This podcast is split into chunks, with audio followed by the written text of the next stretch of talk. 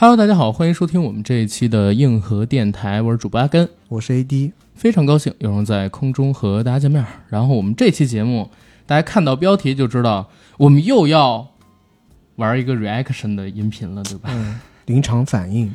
听说你诚惶诚恐，有点 PTSD。我没有 PTSD，我现在已经从 PTSD 里面走出来了。但是我劝大家要理解，这是一种风格。如果不毒舌还不好玩呢，对不对？我也没有毒舌。首先，我觉得我自己吧，就是现在就是，呃，dead pig 啊，也不怕开水烫了，无所谓。OK，嗯。然后我们今天其实要看的视频呢，我再次声明一下，版权还是来自于 B 站乐队吹拉弹唱木星银，我也会写在我们本期的附属栏里，欢迎大家去关注他们。我们不能白用人家的音乐。然后这一期音乐的主题其实是童年的日漫主题曲。童年的日漫，还要加上中国的漫，中国的动漫，我发现是单独的视频，咱们还可以再做哦。但我们时间有那么长吗？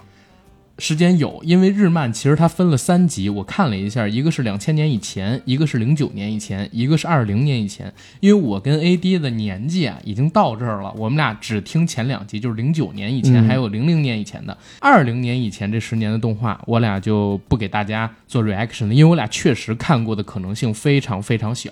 是，嗯，但是我这要提前说一句哈，有可能我也虽然我一直标榜我自己看过的动漫在。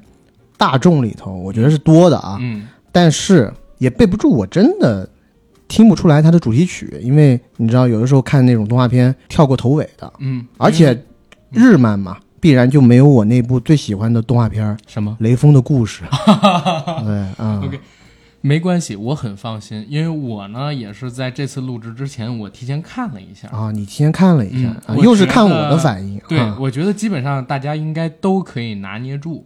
好吧，我们先来第一个。嗯哼，闭了闭了，你都不需要给我听这么多。我一直以来的心头好，导演的名字四个字：安野秀明，对吧？最近刚搞了一部那个奥特曼，嗯，Ultraman，新奥，对啊，来自光芒的人，哎，叫那句口号叫什么来着？我们都是被光选中的孩子，我们都是被光选中的。哎，不对不对，我说的是娃宝贝的。那些年我也曾经变成过光。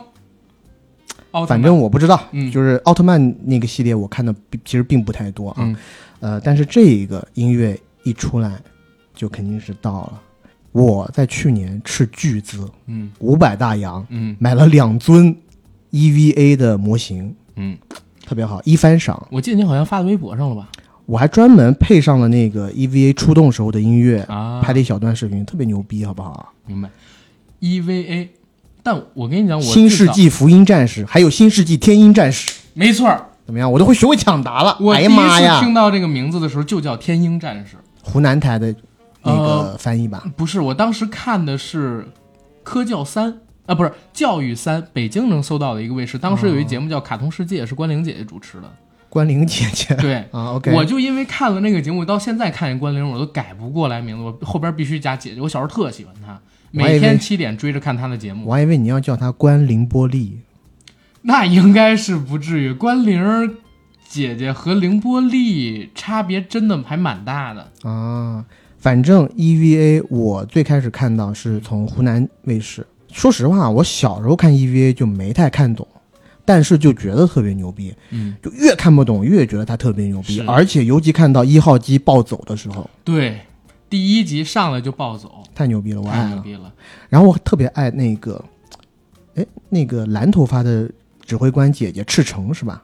葛城。啊，叫葛城，sorry，你看我这记性，嗨。啊，没事儿，葛城也挺妙的。我还记得这部片子其实是个成人动画来的。因为当时在 TV 版好像是二十五集还是二十六集里边，其实还有一段两段戏，一段戏是葛城和她的前男友那个双面特工、双面间谍两个人在电梯里的亲热戏。嗯，那个特工还把手伸进葛城的衣服里边了。国内这个没有分级制有点过分，当然我当时可能也想不到，现在回想起来，国内没有分级制这点其实有点过分。再有一个就是他和自己的这个前男友后边还滚了一次床单，两个人早晨起来的时候都是光着的。然后还有就是，像嗯，真四第一次住到葛城家里边去的时候，因为没见过那只企鹅，从浴室里边跳出来，然后全身都是裸着的。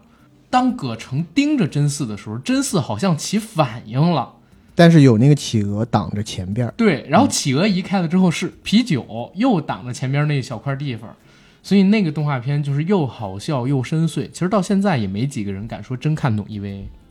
我还挺喜欢看那个电真寺和明日香之间的互动啊。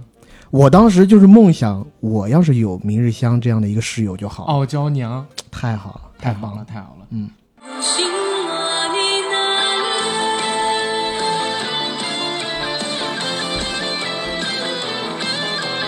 哒哒哒哒哒哒哒哒哒哒哒哒哒哒哒哒哒哒。我相信真相只有一个，是什么？柯南，名侦探柯南。对。哎呦我的妈呀！柯南实在是太棒了，我喜欢灰原哀，小灰，哎，小哎，我也喜欢他。灰原哀也是跟柯南一样，然后由大人变小的嘛，然后就特别成熟。到后来，甚至我觉得他比官配还更让人觉得适合柯南，或者说适合新一。官配是小兰是吧？对，小兰就觉得有一些过于清纯。对，毛利兰，主要是小兰这个角色吧。在新一变成了柯南之后，跟柯南的互动太像姐姐了，就让我想不起来他们俩曾经是一对儿。而且他在故事里面是不是就是发挥的空间也不太大，就是他戏份也没有那个就是那几个小孩的小队戏份多。是在那戏里边，我其实还挺喜欢毛利小五郎的。小五郎看上去浑浑噩噩的，狗屁都不懂，天天就知道酗酒抽烟，但是一旦认真起来，他比新一或者说比柯南推理的还要准确，就特别牛逼，而且柔道高手。我还记得，就当时有一个案件，这是早期的剧集之一啊，好久没看了，可能剧情上边有记不太清楚的。早期剧集里边，毛利小五郎有一次是跟自己的同学们，他们一起去聚餐、去游玩，然后发生了命案。我操，他太帅了！那一集完全没有就是新一发挥的余地，不需要沉睡的小五郎，直接清醒了就把所有的案情给你推清楚了，就看他认真不认真。其实以前小五郎给我的感觉跟另外一个动漫人物很像。那个《龙珠》里的撒旦，啊，就是他们其实都是挺弱鸡的，但是在最关键的时刻还是可以闪烁出一些英雄的光辉。对对对。但这个时候我要把这个话题岔回 EVA。嗯，我刚一直在想，其实我 EVA 里面最喜欢的一个女性角色，谁？是赤木绿子，就那个黄头发的研究员，对，暗恋那个司令的。我爱他的这个，应该是左眼眼角下有一个痣。哎，还好还好啊。你你最近不是点痣了吗？对对对，但我是在右眼啊。你右眼上面还有个痣，现在我没点掉。说什么呢？我快后悔死了。我跟大家说，如果点痣，我总共就点这么几个，一定要去专业的医院。比如说，我开始定的是空总。嗯哼。我姐跟我说，来我这儿啊，我让他给你走便宜价，五十一个，然后非让我去，非让我去，我去了。哎，你看这俩他妈掉了吗？对我我我现在发现。怎么好像这个颜色又深回来了？之前有一段时间你是说就效果显著，效果显著。后来发现他妈根本就没点掉，所以我我真是太可怕了。半年之内我是不能再点的，你知道吗？哦，因为点完了之后，它这个伤口还要一定的愈合的时间，所以我只能十一的时候再去把这俩点掉。啊，而且你那个痣离眼睛挺近的，确实要小心点儿。嗯，是可能吧，但是这就是题外话了。说回来，好吧，嗯哼，下一首。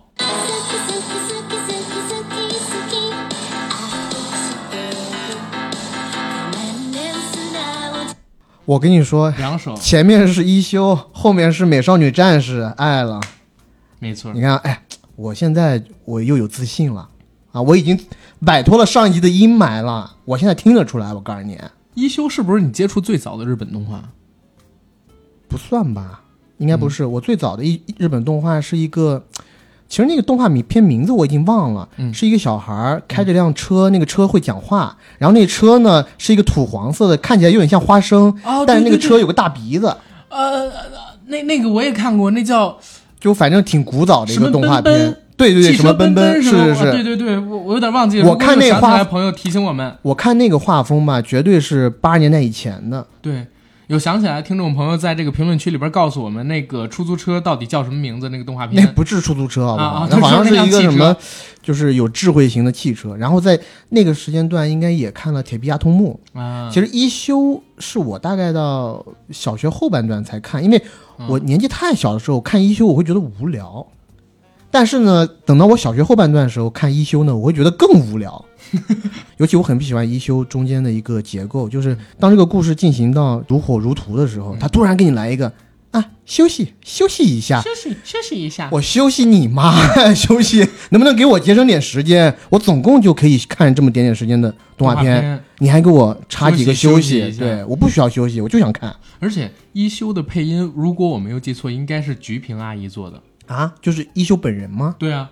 就是他在国内的国配应该是菊萍阿姨做的，休息休息一下就是菊萍阿姨说的。而且他那里面有几个角色，其实大部分都是一休了，然后还有他一个小的一个玩伴啊，然后他还有那个大将军，嗯嗯，哎，那将军叫什么？新卫门，应该是新卫门吧，我有点记不清了啊，因为我也是特别特别小的时候看的一休。那小时候其实我家里挺鼓励我看一休的，不希望我看其他动画片是因为一休跟海尔兄弟他们这种动画里边都会有很多益智性的东西。大人觉得小孩可能看了之后对开发智商什么的有帮助，所以小的时候一休是看的挺多的。而且为什么我问你一休是不是你看的最早的？是因为一休其实是我有印象里边看的最早的日本动画片，当时 CCTV 播的。新右卫门并不是那里面的将军，那是啥啊？新右卫门只是一个武士，嗯，啊，一个我感觉好像有点落魄的武士，但是他那里头的将军呢，好像一直都没有给出一个全名，但是。有好事者翻看日本历史的人认为，动画《聪明的一休》中的将军应该是足利义满之子足利义持，which 我根本就不知道是谁，但是无无所谓了，反正这是人家查出来的。下一首，哎，下一首不是已经是那个了吗？哦，对，美少女战士。对，美少女战士。嗯，我爱到爆炸。哎，我有没有跟你讲过，或者我有没有在节目里面说过？我有一段时间特别想纹身。你要纹什么呀？水冰月 不是水冰月，纹水冰月多傻呀！我想纹一个那个水冰月的猫的猫黑猫的猫头，我觉得那个挺酷的。带月牙儿那个。对对对，包拯 啊！但我不会纹在，我不会纹天眼嘛，我可能纹在屁股上或者哪。操！而且美少女战士，我对剧情我已经记不太清，我就知道有个什么月里服假面呀，夜里服假面。我谢谢你。假面，不好意思，他每个人都对应的是一颗行星嘛？对对吧？然后水星水星的大招，我觉得是最没样的，因为他每次发大招的时候会叫一句“肥皂”，我就知道代表月亮消灭你。月呃，那个是呃水冰月的口头禅，对，还有木星、火星。其实我那个时候我应该是挺，就是木星、火星两个我都挺喜欢的，就长头发那种御姐范儿。水冰月呢，就有一些太过傻大姐了，而且有一些公主。当然了，当她到第二部、第三部，当她有小孩以后，那又是另外一种。我就比较 比比较好这口。不是，她还她还有小孩儿？他之后有小孩儿啊？他之后还战斗力还能进阶？你就是你知道，他第一季的时候是拿他自己那个那个叫什么发箍，还是那像皇冠一样那个发箍应该是。然后拿出来以后，像一个那回旋镖一样，或者像飞盘一样发出去，叫月之眠，你知道吗？然后，但他到后面几部的时候，应该是可以拿剑了。尤其他他的女儿是一个粉红色头发的一个小可爱，然后也是拿剑，是不是又找到自信心了？哎，这么多话牛逼！但是我跟你讲啊，话不能说太早太满，因为最开始几个肯定是最广为熟知的，没错没错。但我没想到是没有美少女战士你能看见，我以为像猫眼三姐妹什么你肯定特熟悉啊。没有，小时候是我忘了，应该是跟我妹妹还是什么的，就他们喜欢看，然后跟着一起看。明白。但是美少女战士有一个值得提的点，大家一定有时间去听一听美少女战士它的主题曲，它前奏特棒，嘣嘣嘣嘣嘣嘣嘣嘣。我跟你讲，美少女战士里面的那个插曲或者是片头曲吧，我一直喜欢用在。我有的时候会喜欢去公园拍那些晨练的人，嗯，有的时候可以拍的那种晨练的老大妈。我之前拍过一个视频，就那老大妈甩 那个鞭子，不是甩鞭子，甩那个那个叫什么？像有一种体操，就是那艺术体操一样甩那种绳啊，绳带什么？对对对，嗯，丝带，绳带吧，应该是这样。忘了玩那个东西呢，我喜欢拍拍了以后呢，我用那个慢动作来给它放出来，然后配基本上配的是就是美少女战士的音乐，就特别搭。然后就是一开始前面的当当当当当当当当当当，就觉得特别搞笑，你知道吗？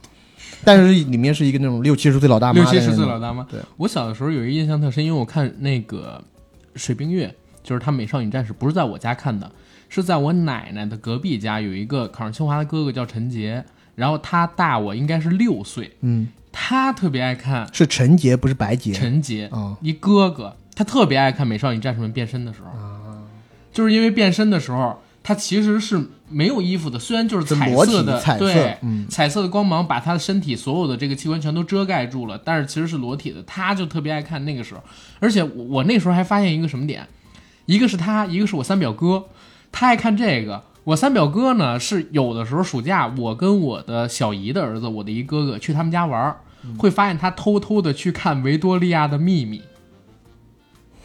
好吧，我谢谢你，这个跟这个。水冰月也没什么关系，没什么关系。但我就想说，下一首，这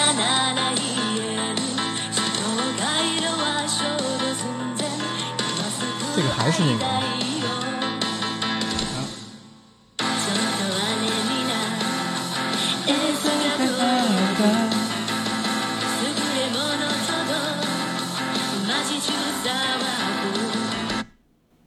完了，我我不知道，你肯定看过。但我日本体育动画有几个巅峰？不会是棒球英豪？不是啊，啊？难道是天使之翼大空翼？对，足球小将啊，足球小将。我说实话哈，有点老了。就是，呃，我是应该是上小学之前看的。嗯，我上小学之后就没有完整的看过一遍足球小将。对，足球小将，我小的时候家里买过漫画。买过第一本漫画，当时是讲那个守门员，嗯，对吧？守门员从这个哎叫什么什么林是吧？我忘记了，从那个门框跑出去，带着球跑到对方，然后来了一记抽射，然后球入网啊，其实是可以的，嗯，而且真实的这种足球比赛里面是有这种的。但是我最喜欢以前好像他有一个那种天生的死对头，之前哈，他就是。他每个人踢球的时候不是喜欢叫一个招式吗？倒挂金钩。到现在我都忘了那个大空翼他是什么招式，但我就记得另外一个人的招式叫猛虎式踢法。对，那个人叫什么名字？忘记了。大空翼有一个绝招叫曲线射门。哦，曲线射门我记得。然后每一次用人家说你不能再踢了，你再踢腿就要断了，不能总用这招。记得清楚。南阁小学我还记得，而且我小时候真的特别想要一件南阁小学的队服。嗯，包括我有一些朋友，就是我们上大学以后，他们是足球足球队的，嗯，然后有一组就有一场比赛，就全部员穿南葛的队服，然后，呃，就你刚刚讲那个守门员，我也记得，就应该是他第一次和大空翼见面，大空翼应该是在那个巷子里面踢足球，一球踢过去，很快的球速飞过去，所有小孩都惊了，就是马上要砸到那个经过的守门员，结果那守门员没有，他不是用手，嗯，他是用肩膀和脸。就夹下了，夹下了那个球，然后放下来，然后就若无其事的走掉，就特别牛逼，特别牛逼。正经来讲，足球小将的诞生影响了日本一大批足球运动员，甚至是全民的踢足球的风潮。足球小将到最后，他们是已经是日本国家队的了，对啊，而且还夺得了大大力神杯吧？好像他们去参加世界杯了。他相比起灌篮高手圆满的地方在哪儿？灌篮高手其实全国大赛是没有完结的，该休息的休息，该养伤的养伤。然后他讲完了全国大赛，只是他们他们失败了，失败了。对，然后呢，足球小将是很圆满，打入世界杯，拿大力神杯，他这是很圆满的。对对，大团圆结局。现在日本的足球在亚洲都是数一数二的，或者说最强的吧，对吧？对，领先亚洲其他国家差不多一条线。没有，日韩差不多。日韩，我觉得韩国稍差一点。韩国最近不是那个姓孙的那个球员挺牛逼的吗？对对对对对，有点像咱们国家五球王，但但跟跟跟咱们国家的关系，但是呢，因为两国的整体的足球水平其实是有差距的啊，所以不能这么类比。对对对，具体谁高谁低，我们我也不懂球，韩判断不出来。搬起石头砸自己的脚。嗯，下一首。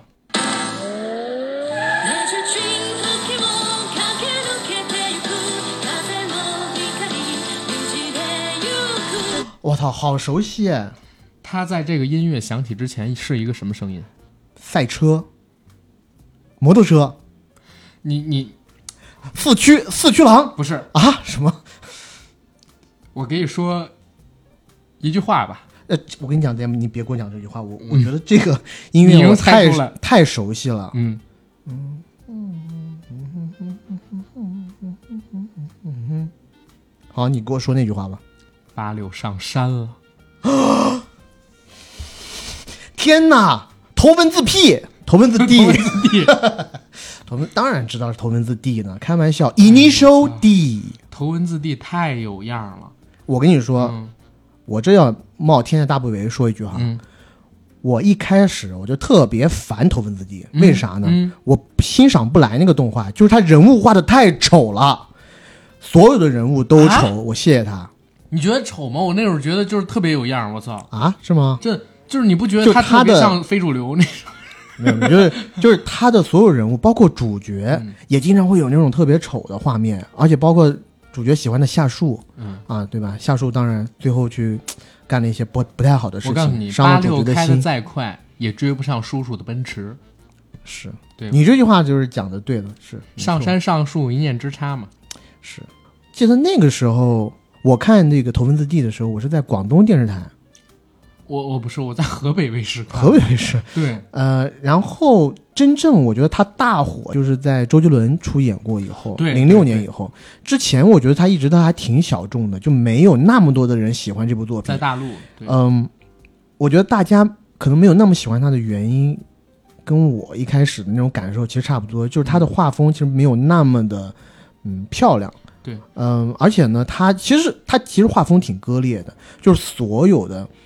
他赛车的场景是三 D 动画的，呃，二 D 加三 D，车子是绝对是三 D 的，对，路是二 D，背景是二 D 的，但他人物呢又是全纯二 D 手绘，对，但他手绘的那个风格呢，确实我当时的我是不敢苟同的，但是现在你可以说他是风格化或者怎么样，但小时候的我确实有点欣赏不来。我小的时候刚开始看到头文字 D，其实说实话也没那么喜欢，真的是因为周杰伦演的那版头文字 D，哦，而且。我也冒一个天下大不韪说一句话，电影里边周杰伦的那个老爸演的太好了，我不接茬，对吧？但但真的演太好。我前两天看了他一个专访，他最近的专访，现在在 B 站上面大家也能搜得到。哇，他狠狠地抨击了一下，就是大陆目前的表演方式，认为是完全在学习韩国的，但是他特别看不起韩国的演绎方式。他自己觉得，就是好莱坞还有香港黄金年代的那些演员，他们的表演是非常生动立体的。韩国的整套的表演方式是非常克制、冷峻、面无表情。他觉得面无表情这个东西呢，其实是比较好演的。我不能说他说的一定是对的啊，嗯，但是他自己特别列举了《头文字 D》里边自己演拓海他爸的时候的状态。他说，因为小说里边或者说漫画里边是讲拓海他爸要喝酒，对。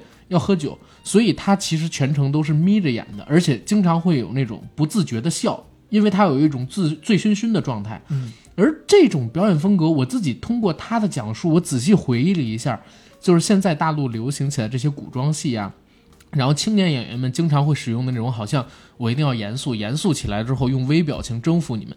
真的就是从韩国来的，而这套演技的方法，其实我自己也没有那么太喜欢，当然也只代表我自己啊。具体这个人是谁演的，谁说的这个专访，嗯，我们也不提了，对不对？我挺喜欢那个，当然那个是电影里的，我挺喜欢摄影摄影大家陈老师的一些表演，太棒了。他电影演的都太帅了，而且他他在那里头就是漂移王子，你知道吗？对。然后周杰伦演的那个角色呢，就是漂移草根。当然了，他是。整个戏的戏演主角，但是不得不说，但是相比之下呢，陈老师演的真的王子级别的演出，对，太帅了。有现在一个动图，就是他抽着一根烟，嗯，然后在等他吧，应该对，抬头的那个画面太帅了啊！那个时候那几个人啊，周杰伦、余文乐，再加上陈老师，还有一坨，然后还有一个陈老师，陈小春啊啊，陈小春，对对对，陈小春最后的大 boss 嘛，对。然后还有一坨屎跟他们一起演，是叫须藤龙二还是叫什么？忘记了。然后那个电影里面，我印象很深的还有一场戏，就是杰伦整场其实演的都还挺好的，就整场电影下演的都还挺好。唯独有一场戏演的不太好，就是当有一坨屎跟他说夏树跟谁谁谁去了酒店，然后。拓海开始生气，嗯，那坨屎在加油站，在加油站打架那场，对那场戏，我是觉得杰伦表演的有点不太好，其他都挺好的，因为有点演自己嘛。哎，但是你你知道吗？就是头文字 D 后面的故事，嗯，你有 follow 吗？我之前看过一点，我看过动画版第二部，但后边就没再看了。应该是蛮后期的一个故事吧，就是八六战八六，从别的县有一个天才少年过来，他也是开八六，但涂装跟他不一样啊。然后八六战八六特别有意思。OK，回头我得补看一下头文字 D 下一首。我的心是那光能使者变幻魔法，到达神奇世界创造未知。我跟你讲。为什么在我前四个答的那么流畅的以后就开始戴上了痛苦面具？前两天咱们俩还一起提到了这个动画片儿，而且这歌词里他已经剧透了。我的心后边，我没听。我的心，嗯，是那光能使者变换魔法。操！我真他妈的惊了！太不仔细听了，就这么直接吗？对啊。OK，光能使者，光能使者，光能使者这个动画片咋说呢？在那个时刻。在那个时代下，那么多好的机甲动画里头，我觉得这个《光能使者》的动画拍的其实是挺不用心的。对，但它因为很早，所以那个时候还行。我看的其实不算早，我看的应该是我小学后半段我才看到这个《光能使者》的动画。我有一段时间一直分不清《神龙斗士》跟《光能使者》，我一直以为是一个动画，因为他们他们的那个机甲设计呢都是那种三头身的设计。呃，《神龙斗士》我觉得比《光能使者》。拍的要稍微好一点儿，但是也分。就我其实不太喜欢新版的《神龙斗士》，因为他翻翻拍过一版嘛。是是。老版那个《神龙斗士》我是喜欢的，就他画风什么也好。新版的《神龙斗士》就拍的稍微有一些太低龄了。嗯。光能使者那三个使者的玩具我都有过。嗯啊。大地使者、波涛勇士，还有风暴使者。波涛勇士是拿三叉戟的，然后风暴使者是拿那个弓弓箭，嗯，大地使者是拿把剑嘛，拿剑。但是他们的这个变身的方式，我也觉得是略微弱智，一个越有风。对，当然这几个是三元素，OK，嗯。但是我就说他那个机机甲从他那个魔法阵里面显现出来以后。他的变身也太过简单了吧？就是把两个脚从背后弹下来，对，然后就就这样做变身，然后最后的那一招永远都是拿那把大剑一挥，然后就杀了对方。神龙斗士不也是吗？灯笼剑一刀两断，然后就结束了。哎，但他神龙斗士有几次的变身，就他每次进击到那个哎那个叫什么山啊？Anyway，就是天堂山，忘记了。他每次打过一层以后，在新的一层都可以。斩获一些新的能力，新的能力，什么白虎斗士啊、凤凰斗士啊什么的，就可以让你有那种升级的快感。是，但这个故事我就感觉有一些，我就这么说吧，我看第一集的时候，我会对那个动画片有很多的期待，因为它是一个讲未来的，而且月球，月球背面，然后又是未来科幻感，然后但不知道怎么从某一时刻开始就变魔幻了，嗯，然后就开始出现了有一个女孩很喜欢叫。胡萝卜，胡萝卜，它长了兔子兔子兔子，就 经常叫兔子兔子什么的。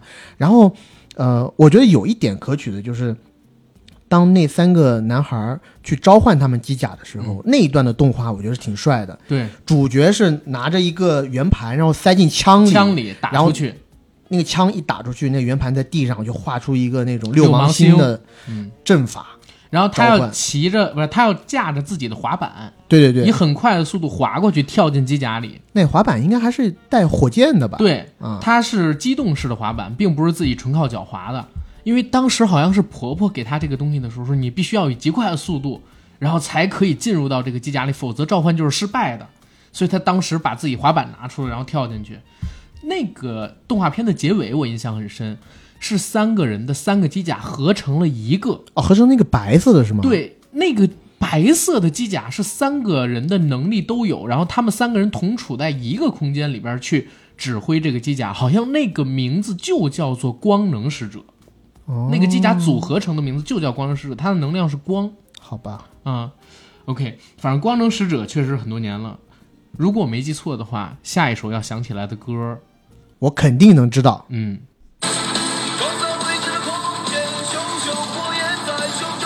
上来了。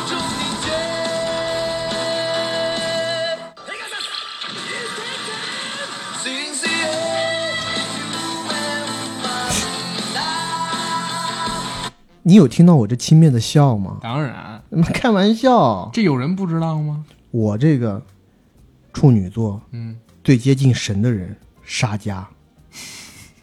你是什么座？我是天秤座。哟，同虎，承让承让，还可以。天秤座是童虎吗？天秤座当然他妈是童虎了，是吗？我怎么记错了？我操！你以为天秤座是谁？我以为天秤座是冰河。我真是想大嘴巴子抽你！我真的记错了吗？我操！冰河的老师是卡妙，是水瓶座。不好意思，不好意思，我记错了，我记错了，我靠！你你现在是演的还是怎么？我我真的我真的记错了，啊是吗？我这我记得就是童虎是庐山百龙霸嘛。天秤座是童虎，童虎那那么小小的个子，在那个庐山瀑布前坐了几百年，坐几百年，但每一年就只相当于是他生命中的一分钟。呃，对，因为他外表已经很老了，他其实是为了迷惑对手，是把自己的心跳啊、心率、呼吸什么都调成一个特别特别慢的代谢节奏。对我跟你讲，那时候就十二，我其实一直觉得他拍到十黄道十二宫，嗯，都还挺有样的。到后面冥王篇的时候，我觉得有点。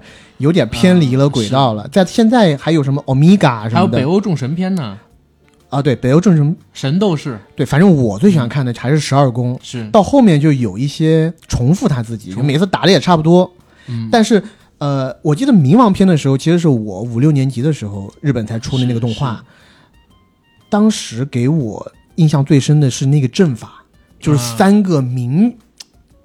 他是叫明斗士嘛？但是但是黄金圣斗士死了以后，或者是黄金圣斗士被那个冥王，呃，哈迪斯弄的招募了以后，然后他们三个人在那儿做雅典娜之惊叹。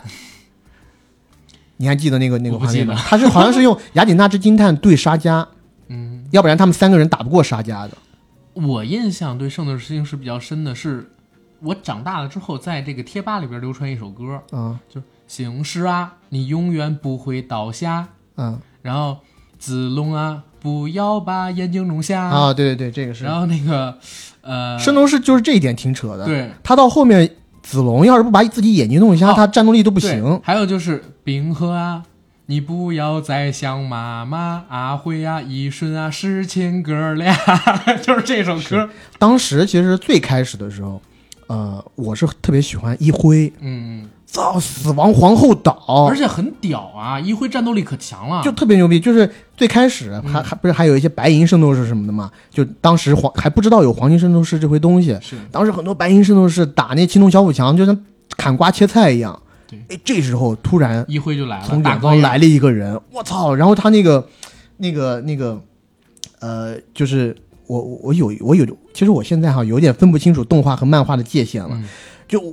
我忘了是在漫画里面还是在动画里面，就突然间哇，一个黑影从远方出来，然后哇，然后那个漫画上面有一行字，哇，死亡皇后岛来的亡灵，哇，一挥，我靠，然后他每一次那种大的集就是集数上面就有那种很牛逼的呃片头，就或者是叫题目吧，是是死斗。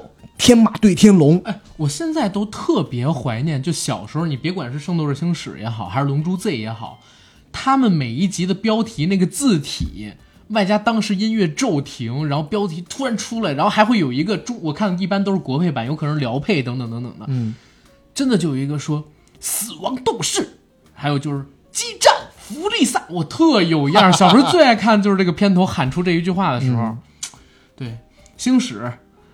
其实说实话，现在回过头去看《星矢》这动画或者说漫画，其实并没有那么好看。但为什么一直制作？就是因为周边卖的太好了。我小时候最开始的时候还是那种完全没有版权的，还画的特别糙的那种，呃，应该是一毛钱还是两毛钱就可以买一大张那种硬纸壳做的拍画，但拍画很小，你要拿一大张买回来以后自己剪自己剪。对对，然后就玩那种小贴画都可以玩很长时间。对，然后我们其实是。小学，呃，五六年级的时候又起一波风潮，因为说实话哈，我们上学那会儿已经过了最开始圣斗士风靡的那一波了。对，就我们没赶上年代那对我们没赶上黄黄道十二宫那时候，我们最开始风靡的时候其实就是冥王宫，就是呃迷茫篇对出来的时候，然后那个时候大家再返回来看黄道十二宫。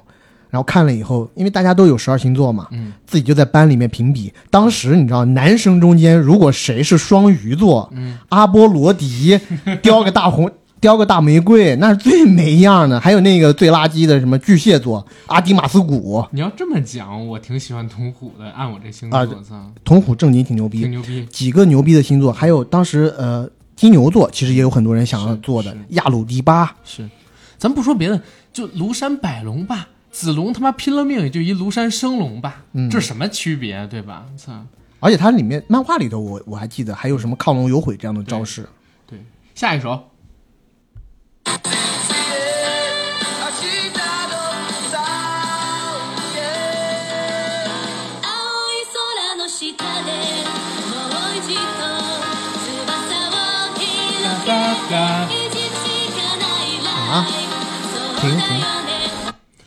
我我说四个字吧，没听过这个。我说你肯定听过，我听我听过，但你肯定都跳过了。对，就是片头片尾可能没有那么深的印象。因为很多人其实都觉得这是一个中国动画，但没想到它是日本的。哦哦，你这么一说我就知道了。嗯，难道就是有那个特级厨师之称的中华小当家？没错。哦，你这么一说，确实这个音乐就让我有这个回味了。嗯，我要光听这个音乐，我估计猜不出来，想不起来。对，但是小当家有两个要补充的东西。其实它动画叫做《中国一番》，嗯，但是中华一番，中华一番，不好意思。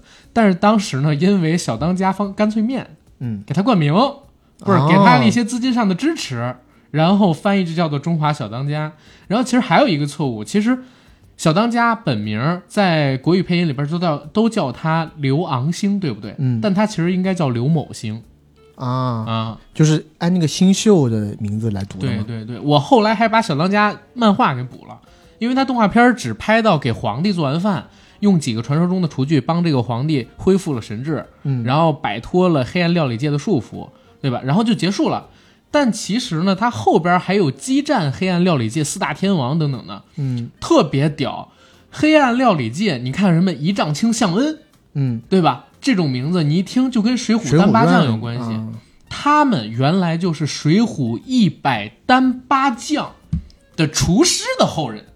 哦哦，哎，但是我看的是动画版哈，中间有一个讲。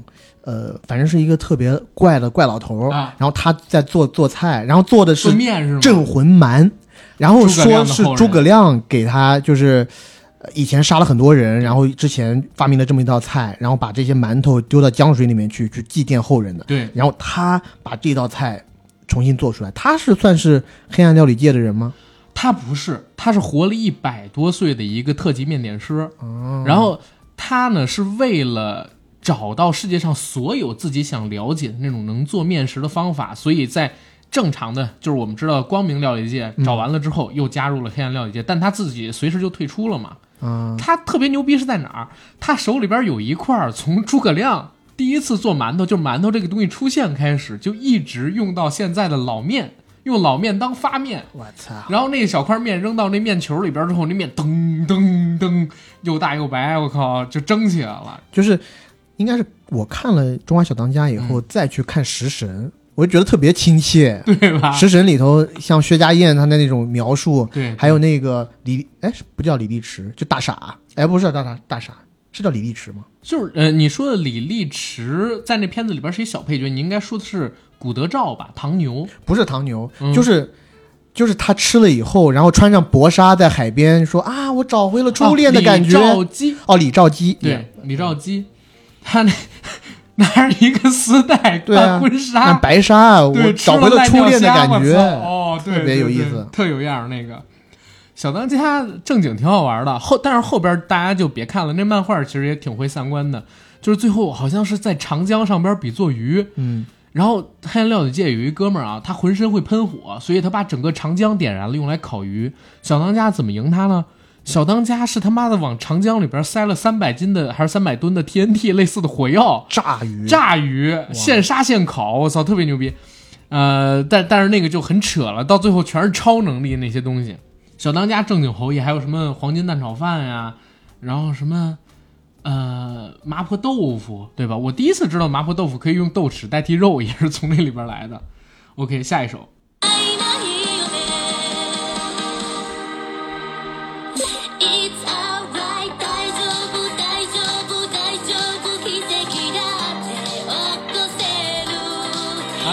跳起来，你还不知道？不是这些，就是我想问一个，就是如果你不看他这个视频的话，这几个我正经都知道。你听到音乐，你就可以记起来。这几个我正经都知道。我真的听到音乐，我就觉得好陌生啊。我这样还是给你一个提醒。嗯，你在干嘛？你在举红牌吗？卡片，卡片。哦，初代，初代卡片。你难，你难道说的是游戏王？不是，不是，不是，女生用卡片。魔法小樱。对。我没看过那动画啊，嗨，我没看过那动画。我我知道魔法小樱，我知道魔法小樱一直挺火的，但我就真的没看过那动画。魔法小樱是我童年会播的动画片儿。就是咱俩毕竟差几岁嘛，可能你比较小的时候可能会喜欢这个东西的时候，已经它不派播了。我比较小的时候，对你比如说四五年级以前，我觉得男生还是很难抗拒魔法小樱的。你的意思就是说，魔法小樱其实是两千年之后的动画片？对啊就两千年之后我才看见啊，因为我播的时候，其实我已经开始觉得，我一个男孩告诉别人我爱看魔法小樱有点羞耻，我都是偷偷看的啊。嗯，尤其魔法小樱。它里边东西其实蛮可爱的啊，一个是它手里边有一个魔杖嘛，然后那些魔法卡片，我知道什么叫叫库洛牌，对吧？对，库洛牌其实就是塔罗牌嘛，嗯对吧？就是那个台呃中国台湾那边的翻译叫库洛牌。反正就是我大体知道它是个什么样故事线，我也知道它是怎么放魔法，丢个牌出来，牌浮在空中，然后他拿他那个有鸟嘴的那个拐杖一点那个牌，啪，那个魔法就出来。但我就没看过。但我有一个特别小的怀疑，就是。我小的时候看到的是不是台配版？因为我深刻的记得，在魔法呃那个什么百变小呃百变小樱魔术卡，当时我看到一名是这个啊，这个动画片里边，小樱经常会喊一句话：“我可以的，我能做到”，就很偶像剧的那种台词。我可以的，我能做到，这应该是日就是就我我是觉得日本的电影或者是日本的文学里面不是很多有这种鸡汤式的鸡汤式吗？但是他那个口音就很台啊。我也不知道他到底有几版国配啊，也有可能吧。我们以前看的很多那种呃翻译都是台版台版翻译。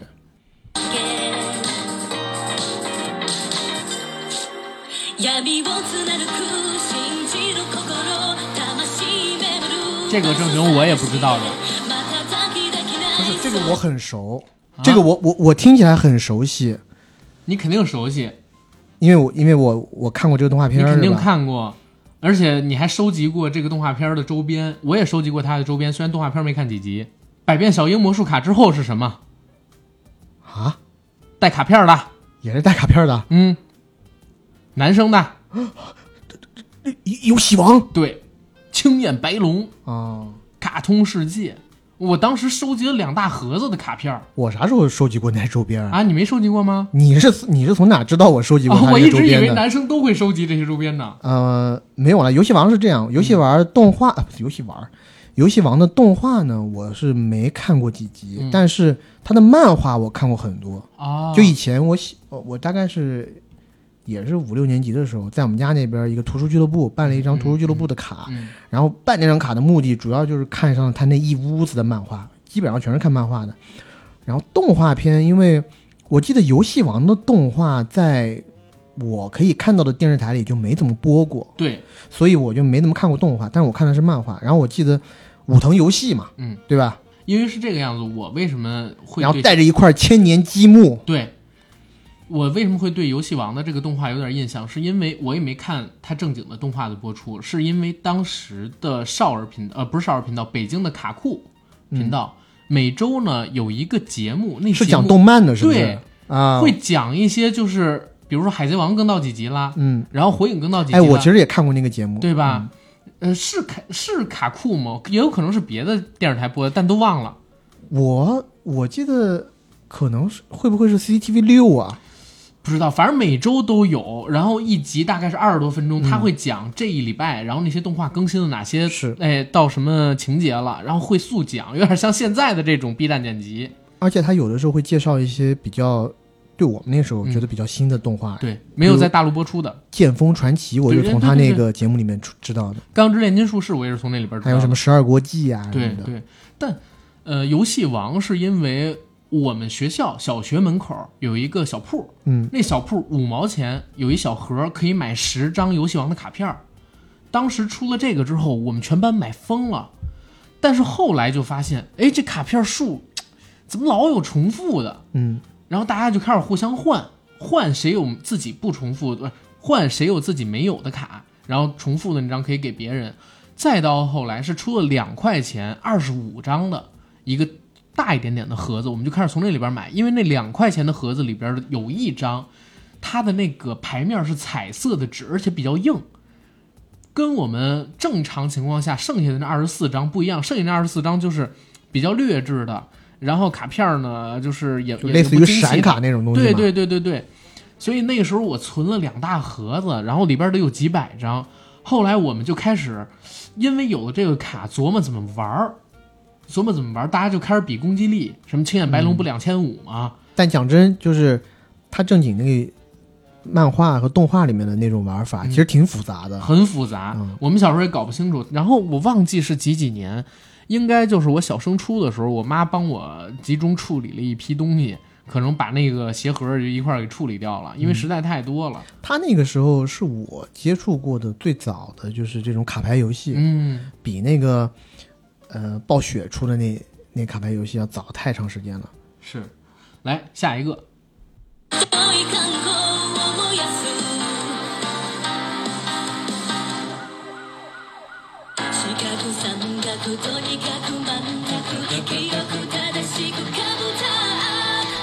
最后三个字，唉，卡布达，男人就要，哎，怎么样？sorry，男人就要默默的，哎，不是不是，sorry，啊，就是那个金龟次郎那句名言，让我让我来讲，让我来讲，男人就要默默无闻的工作，哎，是这个默默的奋斗啊，默默的奋斗，忘记了，我也记不清了。我老是想讲，男人就要对自己狠一点，但那个好像是七牌男装，蟑螂恶霸。鲨鱼辣椒，鲨鱼辣椒，我觉得特别有样。鲨鱼辣椒特有样，我小时候有鲨鱼辣椒的那个玩具，他特别帅。说的话，我和一个朋友有一个，我们俩合有啊，就是真的是一三五在我家，二二四六在他家，我忘了，反正好像是我没出钱，我忘了是他买的，然后我强制他也在我家摆半星期那种。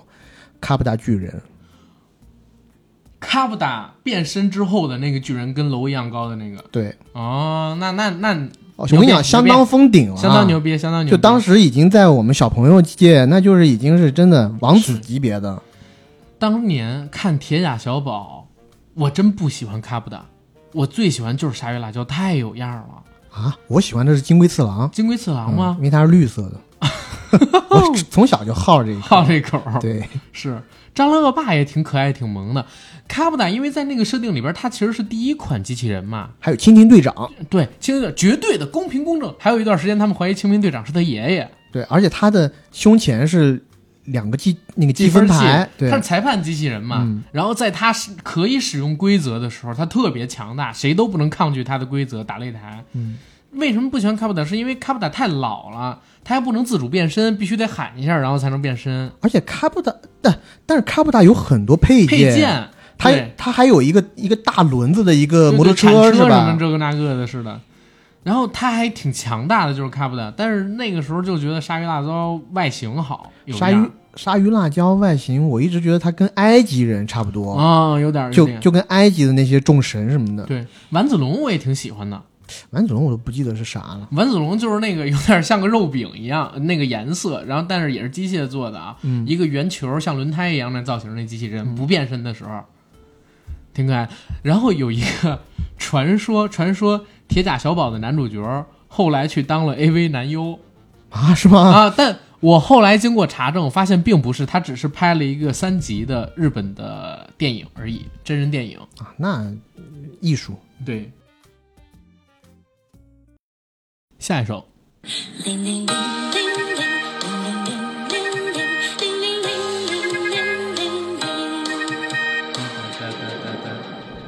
啊，这就没了。嗯，哒哒哒哒哒哒，幸福的花儿啊！哎呀，你讲的这么明，嗯，其实我说句实在话，这个我也是猜的哈，因为这个歌我我也没看过。歌我是看，如果是花仙子的话，我是看过的。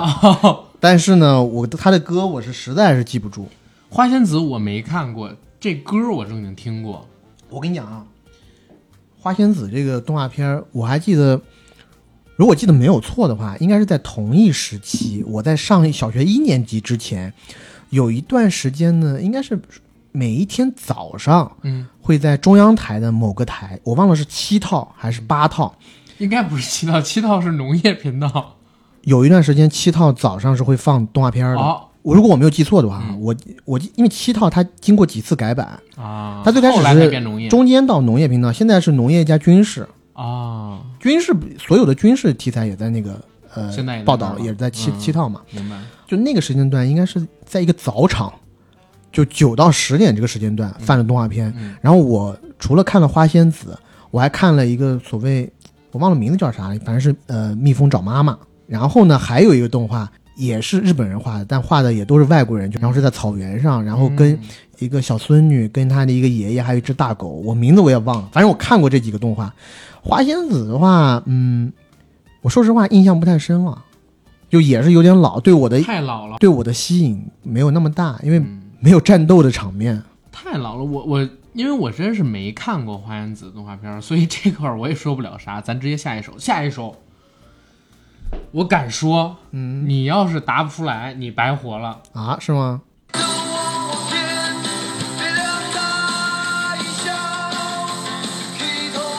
低了吧？哎，我咋说呢？就这个，我们之前应该做过一些节目，有讲过。我这种四驱车大户，而且都是买正版四驱车的。嗯。呃，我应该是不可能不知道的。这样，你告诉我主角的名字，不要说动画名字，这个有点难度。两个主角的名字：小豪、小烈。全名啊？你这，我谁管他全名？我谁管他姓什么呀？星马烈，星马豪啊！他原来姓复姓星马。对，嗯。哎呀，我四驱英豪，太棒！四不是叫四驱兄弟吗？啊，四驱兄兄弟。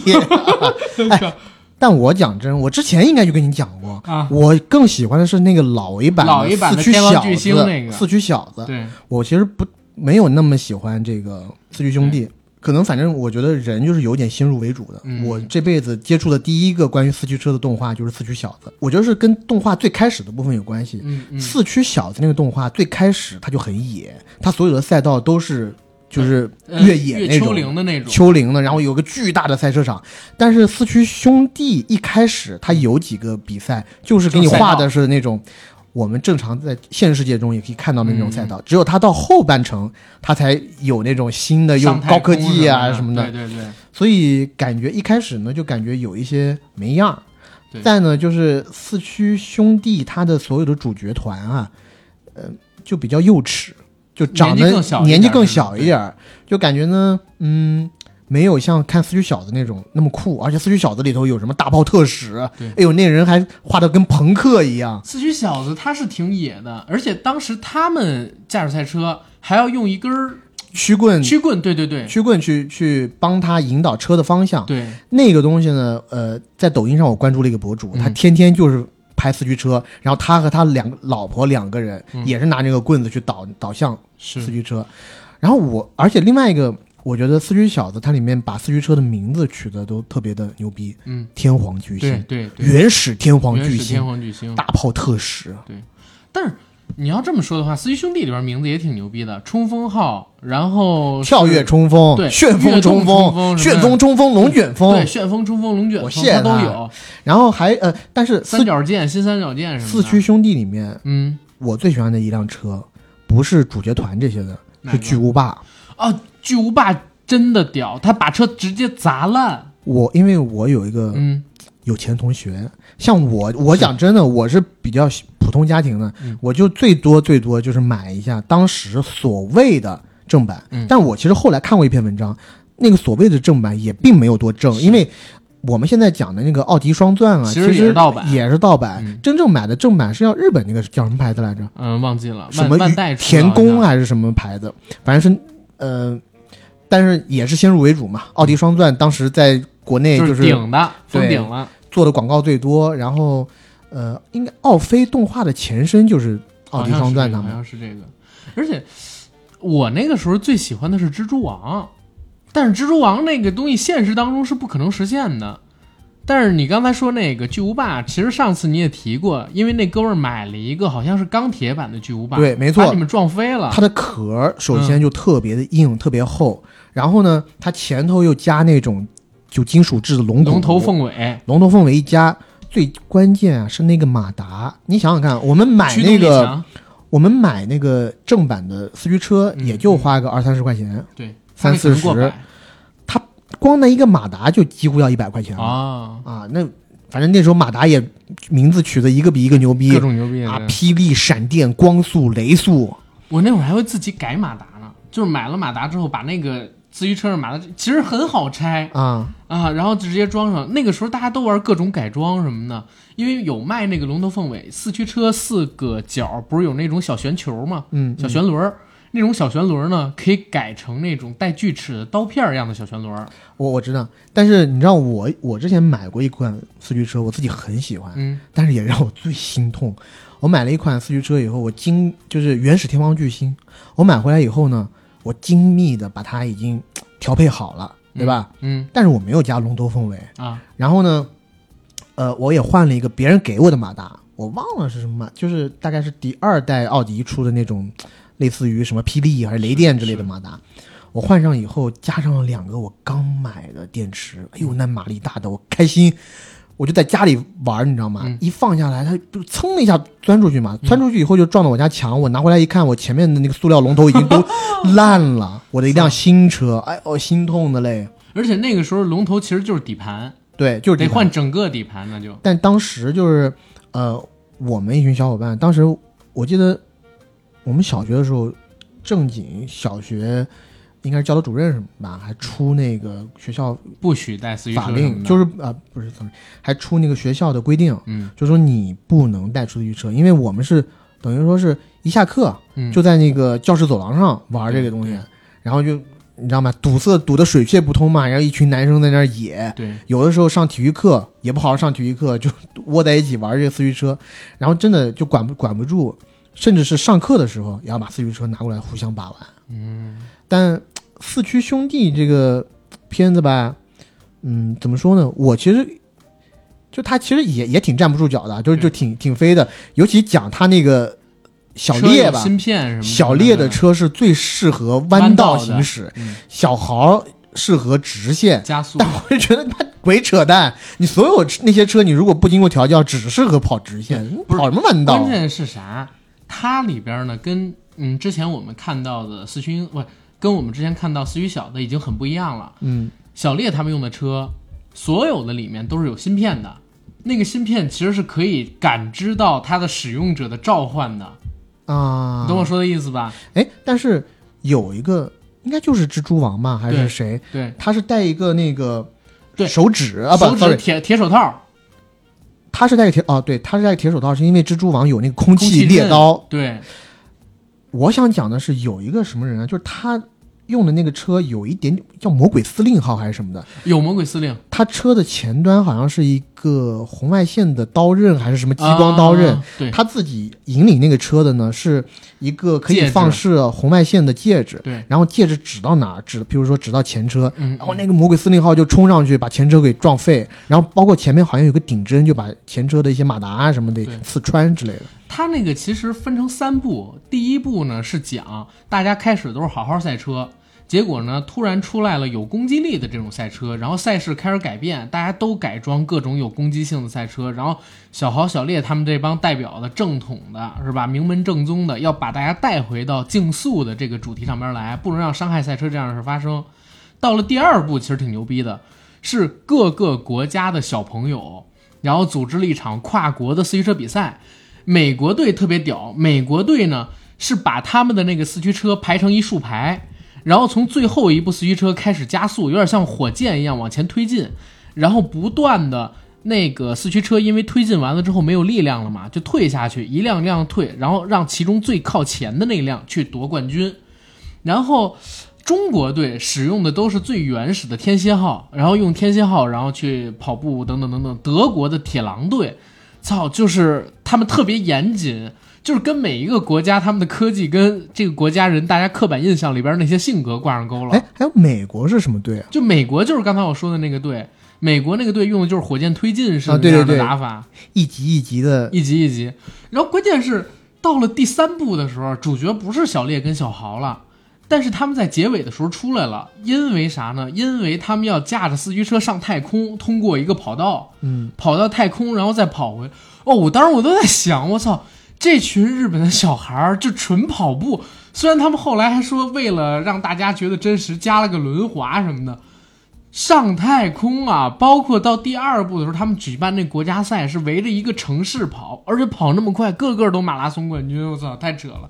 但是架不住好看，这确实是童年记忆来的。每个人，我觉得不管男孩女孩，或者说或多或少，咱们这代人都对四驱车有过点着迷。嗯，来。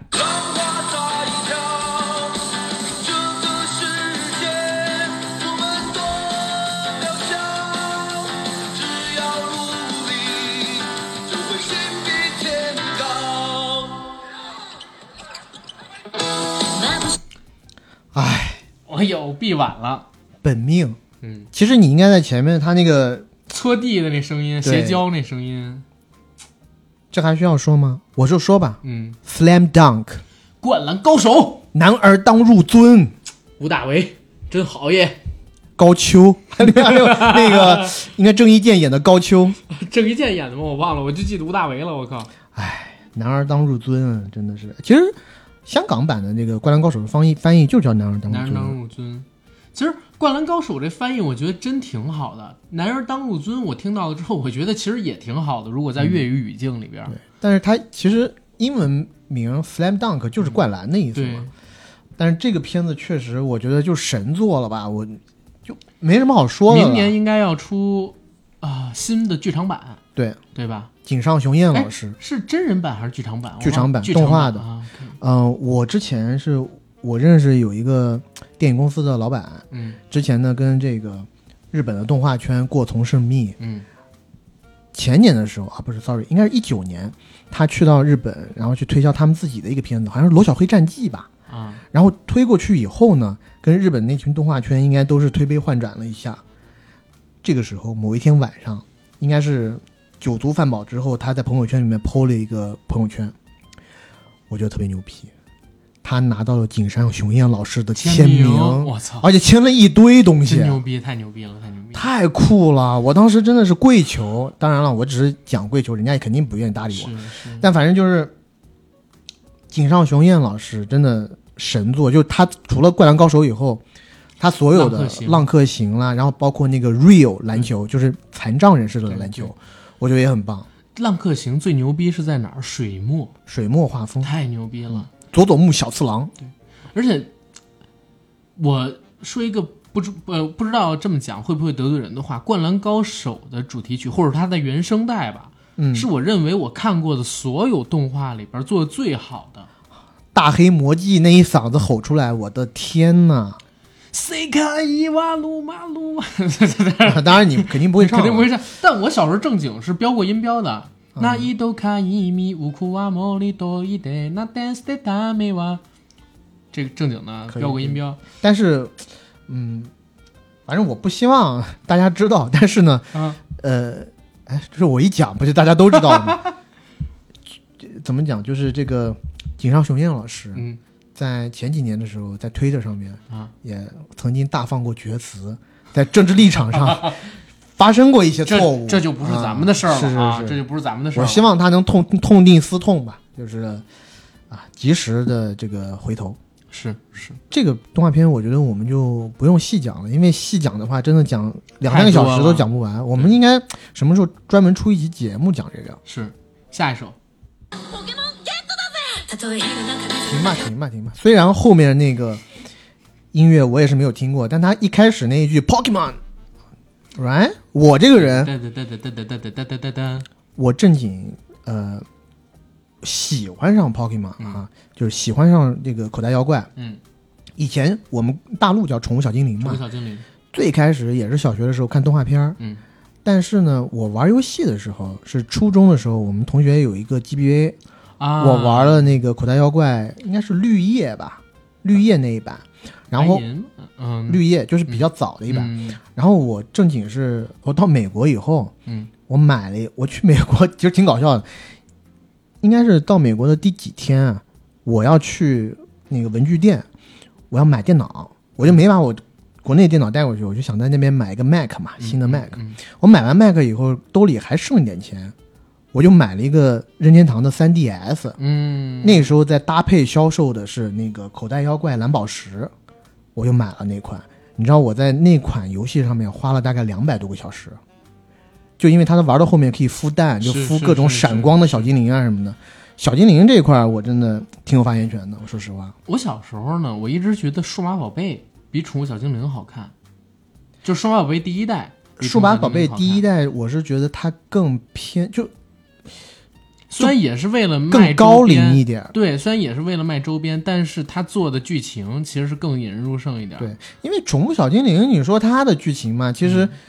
我不管它是动画片也好，它的游戏也好，你要是去玩游戏，你就会更发现，其实每一款游戏都它不它其实不是丁零了，而是它每一款游戏它的主体或者它 focus 的点都不在剧情上，在养它剧情都非常的一致，就是你到了一个新的地区，然后新的地区有四个五四大天王，你要把四大天王打掉，然后最再再打最后的一个 boss，它每一款游戏的。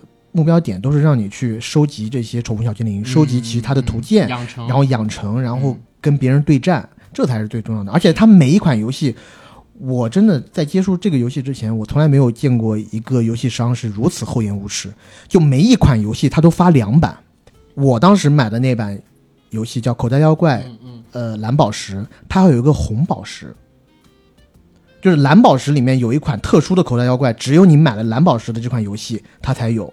但红宝石那款呢，也有一款特殊的口袋妖怪，啊你要玩买那款才有。要收集癖的你就很难受。所以你如果要收集齐，你必须要买两款。嗯，那一款游戏就两百多块钱，是两款游戏就是快五百块钱呢。是，它每一款都这样子做，就是每一代游戏出来都出两款。你说能有这么抢钱的公司吗？而且他，你说他他做游戏其实真的挺简单的，而且有一段时间玩那种就是 location base 那种游戏，就是呃 Pokemon Go。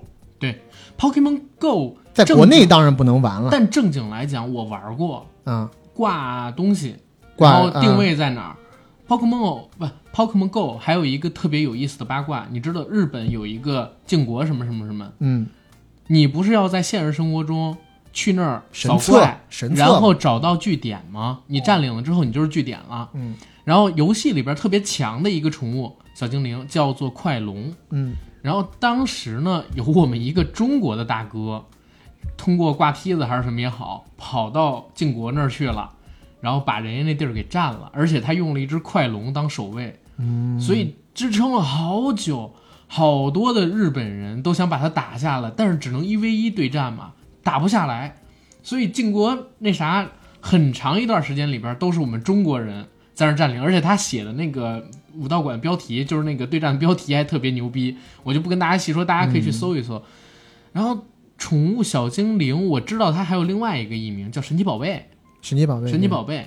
而且那个时候到现在为止，我都特别喜欢火系的三家之一的那个小火龙，嗯，后来变成火恐龙、喷火龙都特特别特别喜欢。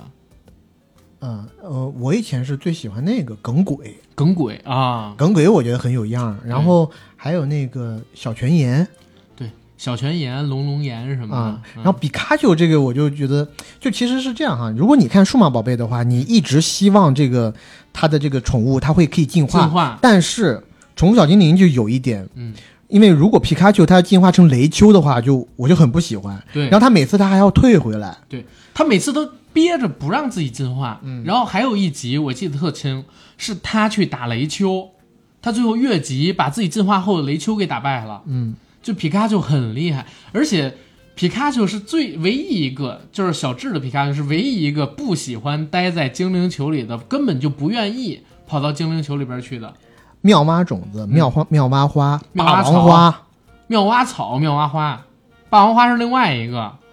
霸王花是上边是一大花骨朵，下边是一蓝色的带小角那么一个啊？是吗？对呀，妙蛙草，妙蛙草的话就是它用叶子，它有两根花骨朵了，两根触须那个。对，妙蛙种子变成了妙蛙花之后就可丑了，变成一只大牛蛙，然后特别蠢，像牛一样。但我家里有一套那个毛绒玩具，我专门从日本买的，就是日本有那个宠物小精灵的实体店，真的你进去就跟那个游戏或者动画里面看到的那个商店一样。你知道我这辈子干过最蠢的事儿是什么吗？嗯，我为了追一个女孩，我买了一个就是一比一等高的妙蛙种子，哎，挺好的，挺酷的啊。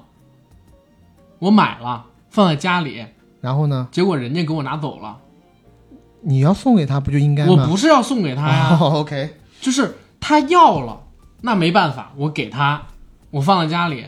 那个那个东西其实挺可爱的，但是说实话也挺占地儿的啊。那一比一大，而且很沉，但是其实说话不贵，才一百五十多块。现在各种卖的，然后除了棉花种子之外，还有什么小火龙啊、皮卡丘都有一比一大小的。大家如果家里边有地儿而且喜欢的话，可以尝试去弄一弄。但是千万不能让一些就是也喜欢这种东西的，又做不了你女朋友的，或者说做不了你男朋友的异性看见。否则他要你还真的不好意思不给他。但前段时间可达鸭不是已经火了一段时间啊？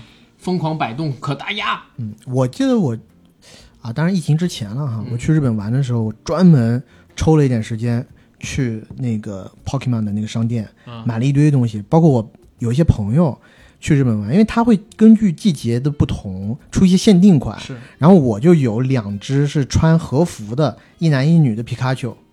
我。手里边好像有一个数据，Pokemon 应该是全世界所有动漫周边卖的最好的一个 IP。呃，反正算真的是前几名了。然后我记得以前我玩的最疯狂的说错了，它是第二名，第一名是高达。啊，高达吗？对，高达的周边应该卖的比它更多。反正他们都是跟跟那个班代合作的嘛。对。呃，我记得我以前玩的最疯狂的时候哈，就是你知道我们玩那种 3DS 游戏。一大部分是单机嘛，但你玩到后面，其实你最大的乐趣是网络对战，你就是跟联网跟人家玩这个东西。然后呢，它每一代你这个宠物小精灵还能继承，但是如果你想要继承这些你在前一座游戏里面的这些宠物小精灵，你必须要去买它，就是所谓 Pokemon 的一个官方服务，叫 Pokemon Bank，就是宠物小精灵银行。对，然后它还有个上传下载的这么一个过程。你想想看，在一二一三年的时候，网络也不是特别好，你就搞这东西特别费事儿。但你真的玩进去了以后，就真的，他让你干嘛你都都都愿意，真的。OK，下一首。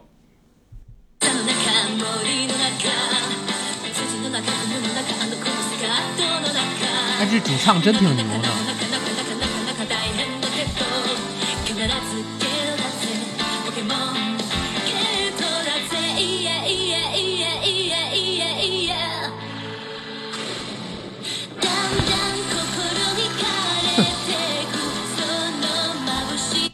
本命了，我又冷笑了一个。嗯，哎，但你你突然这么一想，我脑袋有点卡壳了。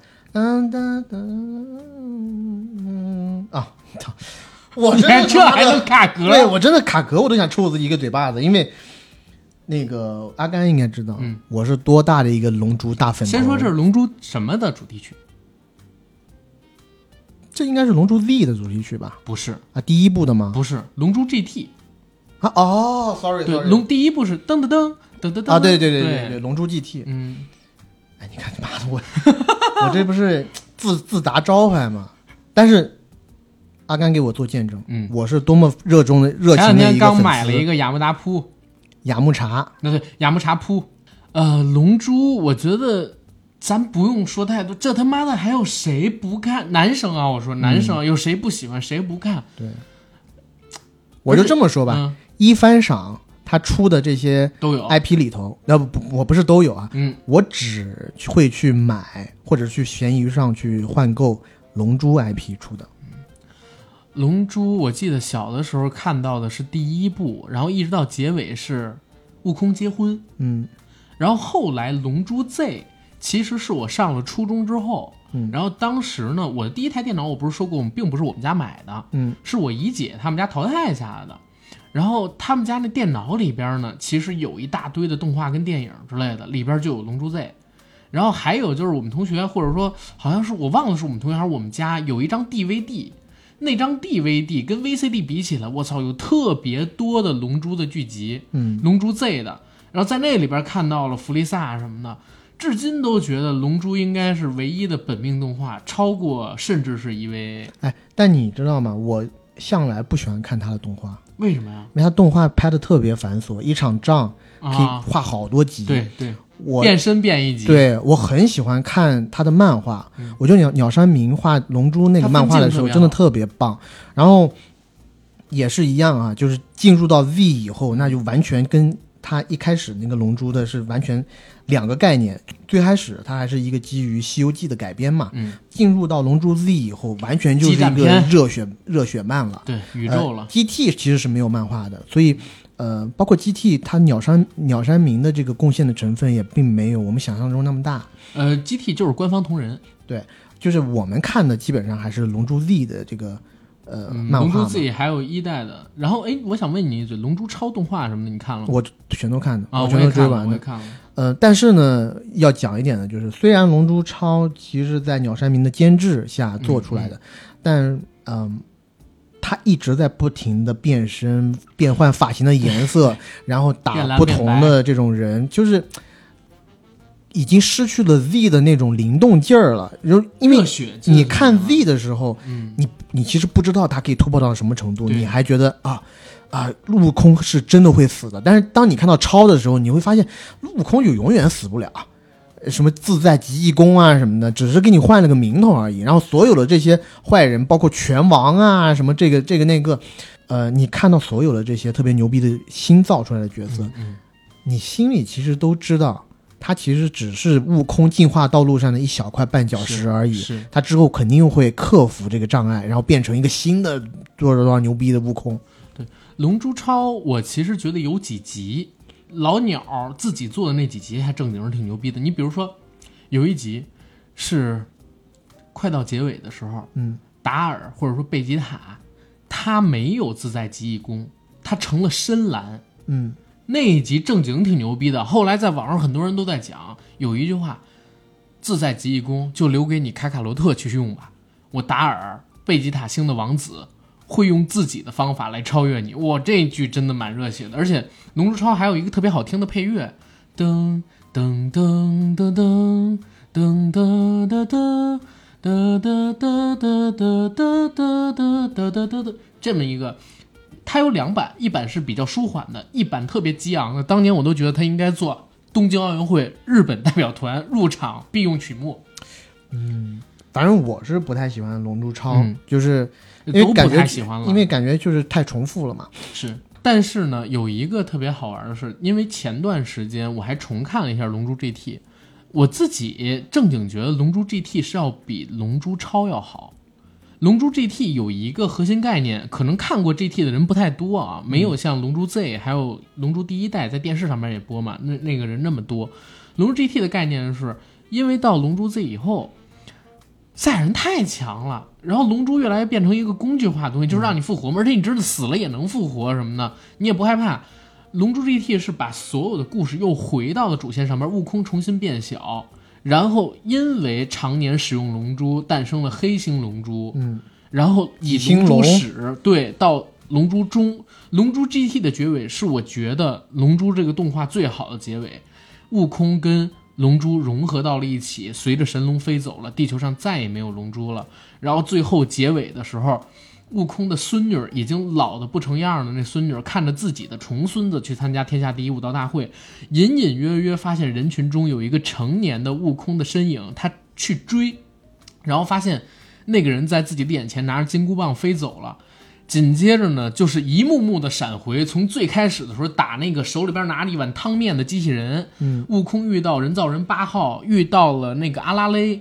然后再打杂烩饭大魔王，然后再打那比克大魔王，然后再打后边遇到的什么弗利萨，然后打那个沙鲁，再打布欧，最后的最后是定格说悟空陪我们长大了，然后龙珠的故事倒是结束了。接着就是这音乐响起，我操，那个结尾太棒了。嗯，对，龙珠记忆可以讲的太多了。我觉得咱们今天可能听不到第二个视频了，因为到现在。还有小一半的这个视频没有播完这一集，但是我们时间已经录了一小时半了，快。但是我还想说一个凡尔赛的，嗯，就是我这一世人，我从来没有为我的这个手游，嗯，我没有氪过金，嗯，我为除了一款游戏，哪个？龙珠激战。在国内是腾讯代理，叫《龙珠激战》。嗯，但我知道腾讯比较黑，我就没有玩腾讯这版。我玩的所有全部都是挂机器去玩的外网版的《龙珠爆裂激战》，叫《Dragon Ball Dunkin Battle》。这个游戏你知道我氪了多少钱吗？啊，其实跟很多人比，那也不算什么，不算钱，不算钱。但我自己正经的，因为它最有名的一个系统就是要抽卡嘛，抽人物嘛。呃。五到六千块钱是有的，赫尔爷好像比你充的多啊？是吗？因为当时我们本来是玩吃鸡，后来大家吃鸡玩了一年不玩了，然后赫尔爷开始玩这个龙珠激战，然后当时还让我去下载。啊，龙珠激战是他玩的是国内腾讯代理的那版，对。然后后，因为他其实是不太给游戏充钱的。后来有一次我们聊起来，他说他往那游戏里边也充了好多钱。啊，我我这个钱也就算一般般了，跟很多氪金大佬来比。但我自己真的 IP，呃。在海外，嗯，你真的很难想象，就他那个游戏其实基本上就是纯单机，对。然后他打其实就是跟单机的这些里头的这些坏蛋打，然后你每次的挑战呢，就是你也知道，你没什么意思。你今天拿到了这个新的人物以后，他过几天他又又会造出一个特别牛逼的人物出来。然后我记得我刚开始玩的时候，他最牛逼的人物卡是 SSR，对。到后面就变成 LR Legendary Rare，你知道吗？传奇传奇的那种珍稀版。但你就是忍不住想要去氪，然后你又有的时候，我有一次一个晚上就氪了三千块钱，为啥呢？是因为我已经花了一千块钱，就是他刚出了一个卡池嘛，我光花一千块钱去抽，什么都没抽到。你他妈跟我玩原神一样。然后那一下子我就。你知道吗？赌徒心态就出来了，我就不信，我就再充个一千，嗯，会不会有？结果还是没有那个最好的，还没抽到，就抽出来几个。但是它有一个保底嘛，你就只能抽保底了。对，但那保底我就不满足，我觉得我今天我给我老是自己跟自己说，你知道吗？就是，所以我当时也在心想，我可能已经进入一个怪圈，就是说。我今天再充一千块钱，这一千是我的 bottom line 的底线。如果这一千抽不到，我就算了。结果当那一千完了以后，还没抽到，杀红眼了。都这样，都这样。再进一千，再来搞，哎，结果还，呃，结果在最后一千的时候，确实抽到了。那个我记得是一个，呃，应该是龙珠 GT 版的贝吉塔。对，然后攻击力很强。我我当年抽那个原神霄的时候也是，它是九十发保底，然后一百二一百八十发大保底。嗯，然后抽一次卡是十张，然后一百六十块钱抽十次，嗯，也就是说抽九次，最多抽九次，你肯定能中一个五星，但是那五星有可能是另外一个，就是不是特别好，不是特别好的五星。然后你要想抽到你自己一定会中那个最最黑的，就是一百八十次。我有一次他妈的抽满了九十次不行，然后我当时崩了，你知道吗？当时就又充了他妈。充了一千块钱，然后必须要抽，就是抽消，然后最后他妈抽到了，抽到了之后又后悔，你知道吗？哦，你知道我是怎么安慰我自己的吗？就是当那一个晚上我花了三千块钱在这个破游戏上，而且我周围没有一个人玩这个游戏，你知道吗？那种孤独感和落寞感一下子侵袭到我自身，但是我自己躺在床上，我自己告诉我自己，我这一世人，no，我说我这一世人也没有什么兴趣爱好，一不喝，二不抽，三不嫖，也不赌。我就是玩这些游戏拿一点钱，我可以支撑住我这份消费，好不好？自信一点。OK，哎，但有一个好玩的事儿，《龙珠超布罗利》当年在国内上的时候，我受邀请，然后去了一个呃活动的现场，嗯，还跟他们做了一番这个有关于这个《龙珠超布罗利》的东西的解答。然后到结尾的时候，人家让我摆一个姿势，说这个对《龙珠》动画里边摆什么姿势，我就摆了一个。雾天特斯融合前，孙悟天跟特兰克斯两个人合体的姿势。我本来摆的是单边，结果后来他们给我剪的时候，剪成了左右各一个我，然后啪，灯光一闪，操，还给我配了一个那个就是夹头发，然后燃火焰的特效，我觉得那挺好的。下一首，下一首，下一首。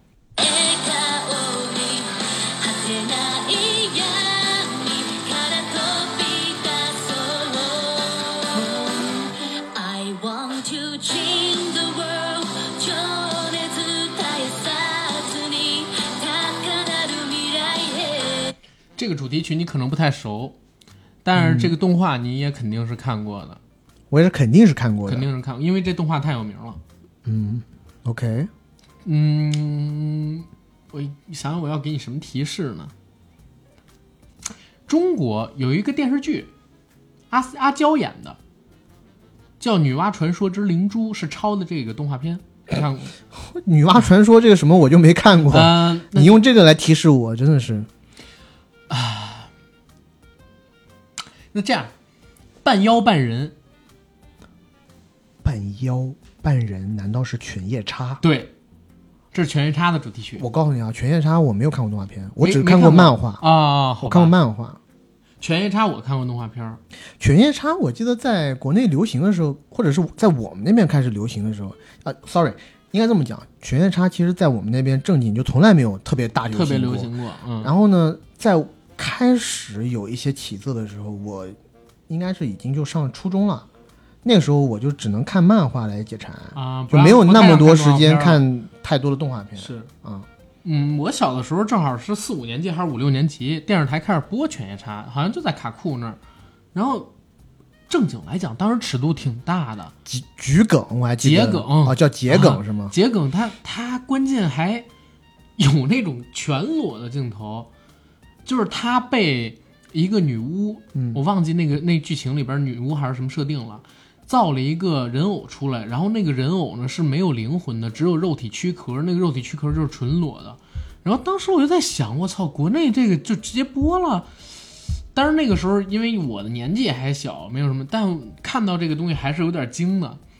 然后《犬夜叉》里边动画里印象比较深刻的就是这半人半妖的设定。然后当年觉得《犬夜叉》太，哎呦，太垃圾了，他哥才牛逼，杀生丸多屌啊！嗯，杀生丸攻击力高，长得也帅，造型还美，一身华服，手里边拿着兵器也像样。来下一个，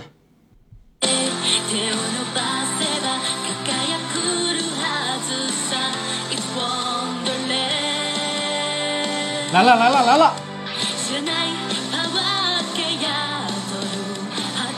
这个我特别熟。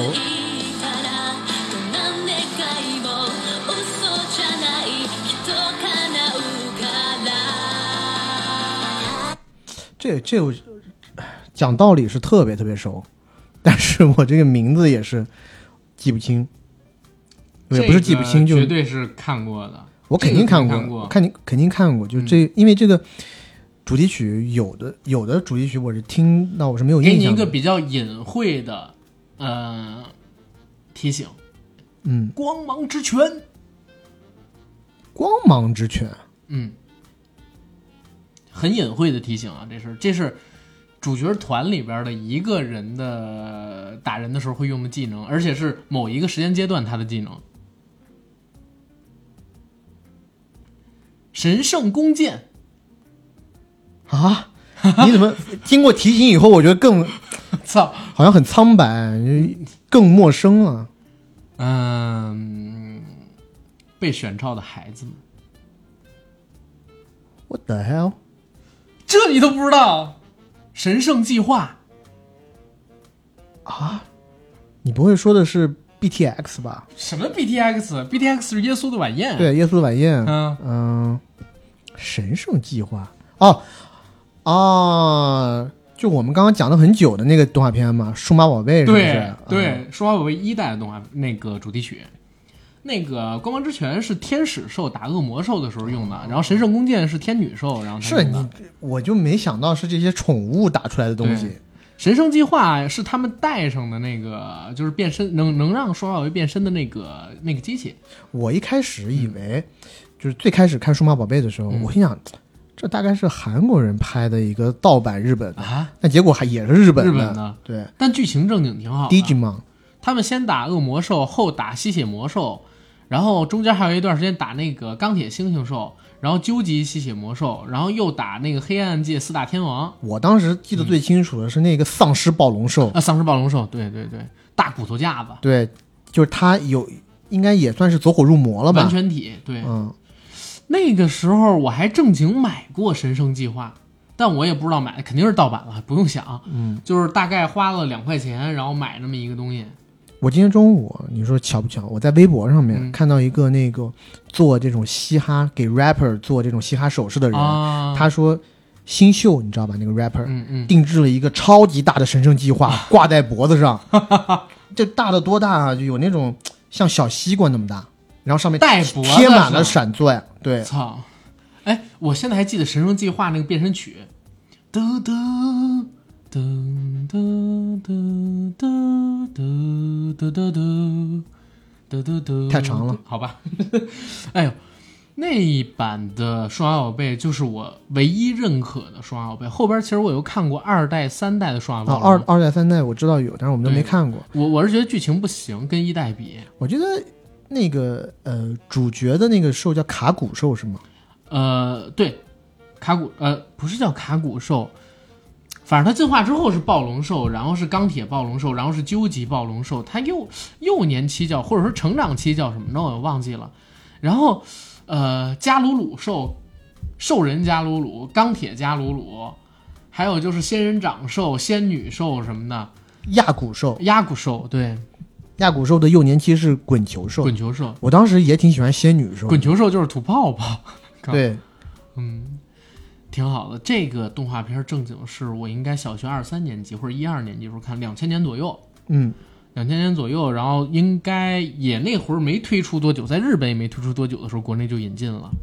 对，但是我一开始会有一种感觉是，数码宝贝，当时以为啊，数码宝贝其实是盗版的这个。宠物小宠物小精灵，对对，所以一开始我们还其实心里多少有一些抵制，就是说，哎呀，你怎么又出来一个盗版的东西？我们不愿意看。但看到后面以后，觉得，哎，两个确实还是有很大不同，不同的，而且是俩公司出的。这个，来下一首，下一首。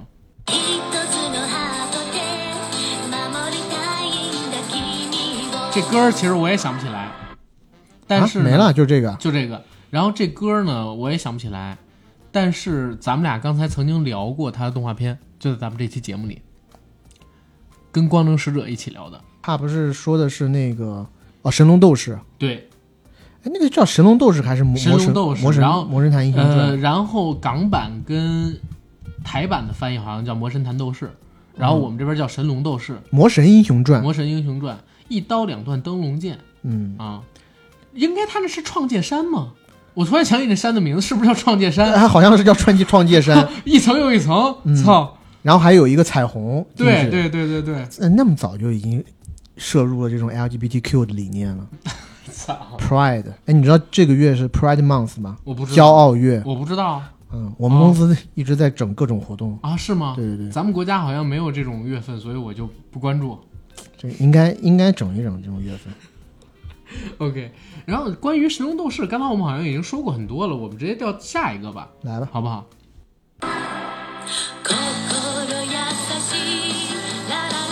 哎呀，哎，这个就不知道的话就太不应该了，嗯啊，那我就这么说吧，他就是手冢治虫老师的，嗯，铁臂阿童木，日本第一部正式在电视台播出的连载式的动画片。铁臂阿童木，铁臂阿童木当年引进到中国的时候其实很早，咱俩那会儿都没出生，是八零年代的，而且那个时候引进了一半儿，好像是五十二集引进了二十六集。当时呢，临播完了，好多小朋友还想接着看。菊萍姐姐当时好像是配音来的，她还以铁臂阿童木的名义在报纸上边跟全国的小朋友道了个歉，说我们之后再见。后来又因为各种各样的那个。我们说小朋友们的呼声吧，又把剩下的二十几集给引进了。嗯，对。但是我小的时候看到的其实是九十年代那版的《铁臂阿童木》啊，我我我其实两版都看过，都看过。有一版是比较早一版的，然后九十年代那版就是画风更好一些，更好一些。但我是觉得，怎么说呢？反正两版都比较低龄化。对，就是它的故事啊什么的。阿童木后来在一零年的时候出过一个三 D 动画片，那个其实是挺烂的一个动画片，我不知道你看没看过，是好莱坞出的。我应该是看过，但我也记不太记不太清了，是吗？我最有印象的《铁臂阿童木》就是他那个，呃，叫十万马达，十万马力，十万马力，十万马力。然后屁股上有那个机枪可以弄出来，像那个呃，那是最早版的啊，那是早的是吗？对，最早的设定。然后到新版的设定就是他那个胳膊不是也可以喷火飞吗？嗯，然后他胳膊可以发射能量炮。到新版那个设定是这样。然后我小时候因为看的是新版的阿童木，那里边有一集特别有意思，是他们到了一个未来的科技农庄，科技农庄里边住的都是巨大的植物，就是家用蔬菜，比如说像一个房子那么大的番茄，嗯，像一栋楼那么高的西瓜之类的，还有特别巨大的茄子、黄瓜之类的，他们在那里边玩。嗯，阿童木是阿童木，他在那个系列动画片里边要打的或者说对决的都是失控的机器人，或者说像他一样有自己思维能力，然后特别强壮的那种机器人。然后我还记得那一集的开场是为了唤醒阿童木，让他拥有活力，好像把整个城市的电力都给到了他，才把他给唤醒。那那挺牛逼的，阿童木可以说是一开创性动画，但是对我们这代人可能影响就没有像七零后那么大。对，我觉得阿童木他到后来更多的是变成一个时尚 icon，就是你在很多的那种品牌对上面都可以看到有阿童木的这个头部的剪影。对，然后包括有一些潮玩店，他会给那种阿，尤其像那个暴力熊会跟阿童木做一些 crossover。嗯，最近阿童木出了一个就是半边机械。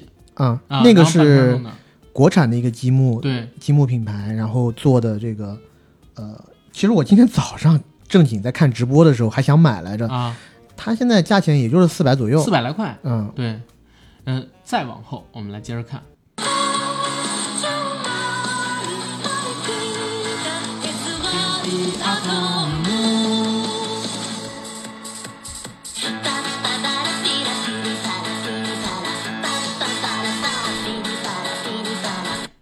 花轮同学，小丸子，小丸子，小丸子，樱桃小丸子。小的时候，我其实不太爱看樱桃小丸子，我觉得没啥意思。小女生动画，对，而且其实挺泡面番的。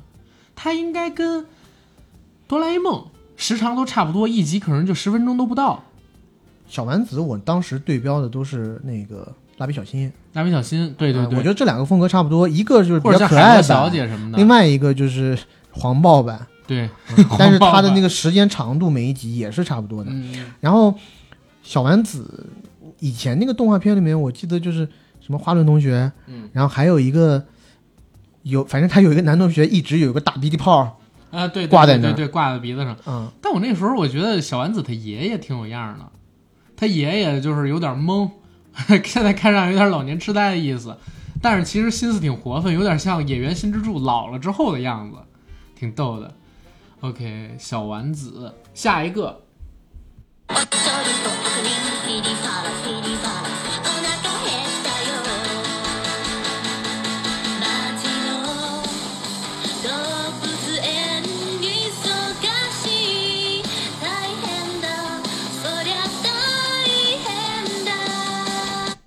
沉默了。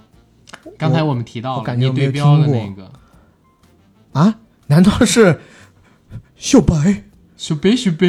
是演员新之助吗？蜡笔小新，对。哦，这个我还真没听过。蜡笔小新我也不记得他的那个主题曲，主题曲，嗯，我只记得噔噔噔噔噔噔噔，对对对对，这个比较清楚。然后你要再往深里走的话，就是那个，呃，你知道潘粤明之前演过一部电视剧？啊？啊不，你你知道潘粤明之前演过一部电影叫什么？潘粤明那部电影我正经挺喜欢，讲他是一个卧底，然后他爱上了一个警察。那警察呢，他的表面的身份是一个卖盗版碟的，然后那警察每次都到这个卧底家里头去，然后还翻看他的那个 DVD，然后就看的是这个呃蜡笔小新，蜡笔小新，然后。这一段桥段让我觉得很像《重庆森林》里头王菲和梁朝伟那个桥段。王菲是根本就没跟梁朝伟见见见什么面，一直是偷偷进他家，就是偷偷进他家。但那个里头，他一开始也是偷偷进他家啊。呃，哦，两千零一年的潘粤明的《情不自禁》，情不自禁，对，特别好看。然后豆瓣上是八点四分的评分。我以前小时候看了也就无法自拔。我还没看过，我要看一看。他中间有一段是他在卧底之前，他的上级。教他出枪的片段啊，教他出枪啊，打手枪啊，也是意，就是也是哎，怎么说？各种意各种意义上打手枪。然后他出枪了以后，他上级跟他讲：“你出枪要快，要更快，不是你死就是我亡。”然后还教他怎么去就是跟踪别人。嗯，正经我觉得是在国产这种卧底片领域里头。独树一帜的电影是两千零一年，而且我最早时候看到是 CCTV 六上看的，应该是吧？因为现在这种国产老电影，我跟你说重播的非常少，港片的重播几率特别高，反而是很好看的国产的，就是我们大陆出的这批八九十年老电影，重播的特别特别少。嗯，然后《蜡笔小新》这片子，咱们正经硬核电台做过节目，然后想去听的朋友，单门去找《蜡笔小新》那期节目就行，咱们就不过多赘言了。下一首正好也是最后一首，嗯。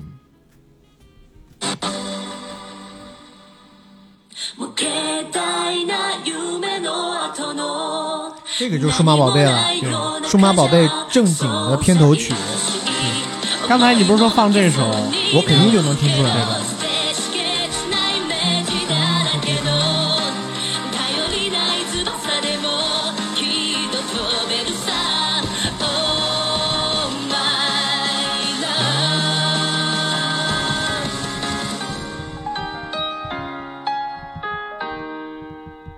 我港真啊，所有的视频里边的歌已经放完了。嗯，想一想，咱们小时候的动画片确实是比现在有意思的太多了。我不知道是因为咱们自己的记忆加成，还是确实那个时候就是动画片黄金时代，最起码日漫的。嗯，我觉得不能这么说。嗯，因为日漫的现在好的动画片，如果是一直在层出不穷。嗯，而且你说现在像什么《间谍过家家》呀，然后什么。呃，哎，那个京都大火片叫什么？哦，什么什么什么火列车片，《浪客剑心》，还有那个《鬼灭之刃》，《鬼灭之刃》对吧？像这些一直在有，但只是我没追着看了。现在这些小孩儿，我觉得是比较惨的。就中国的这些小孩儿，当他们可以用网络去看一些外国的动画片之前，只能通过电视渠道来看动画片的时候，嗯，我觉得他们是比较惨的，因为。应该是从零几年的时候，国内不是颁布了一个法令吗？零三零四年的时候，限定日本的动画片不允许攻占黄金档。对，嗯，我觉得这个法令一颁布，其实真的限制了很多小孩的视野。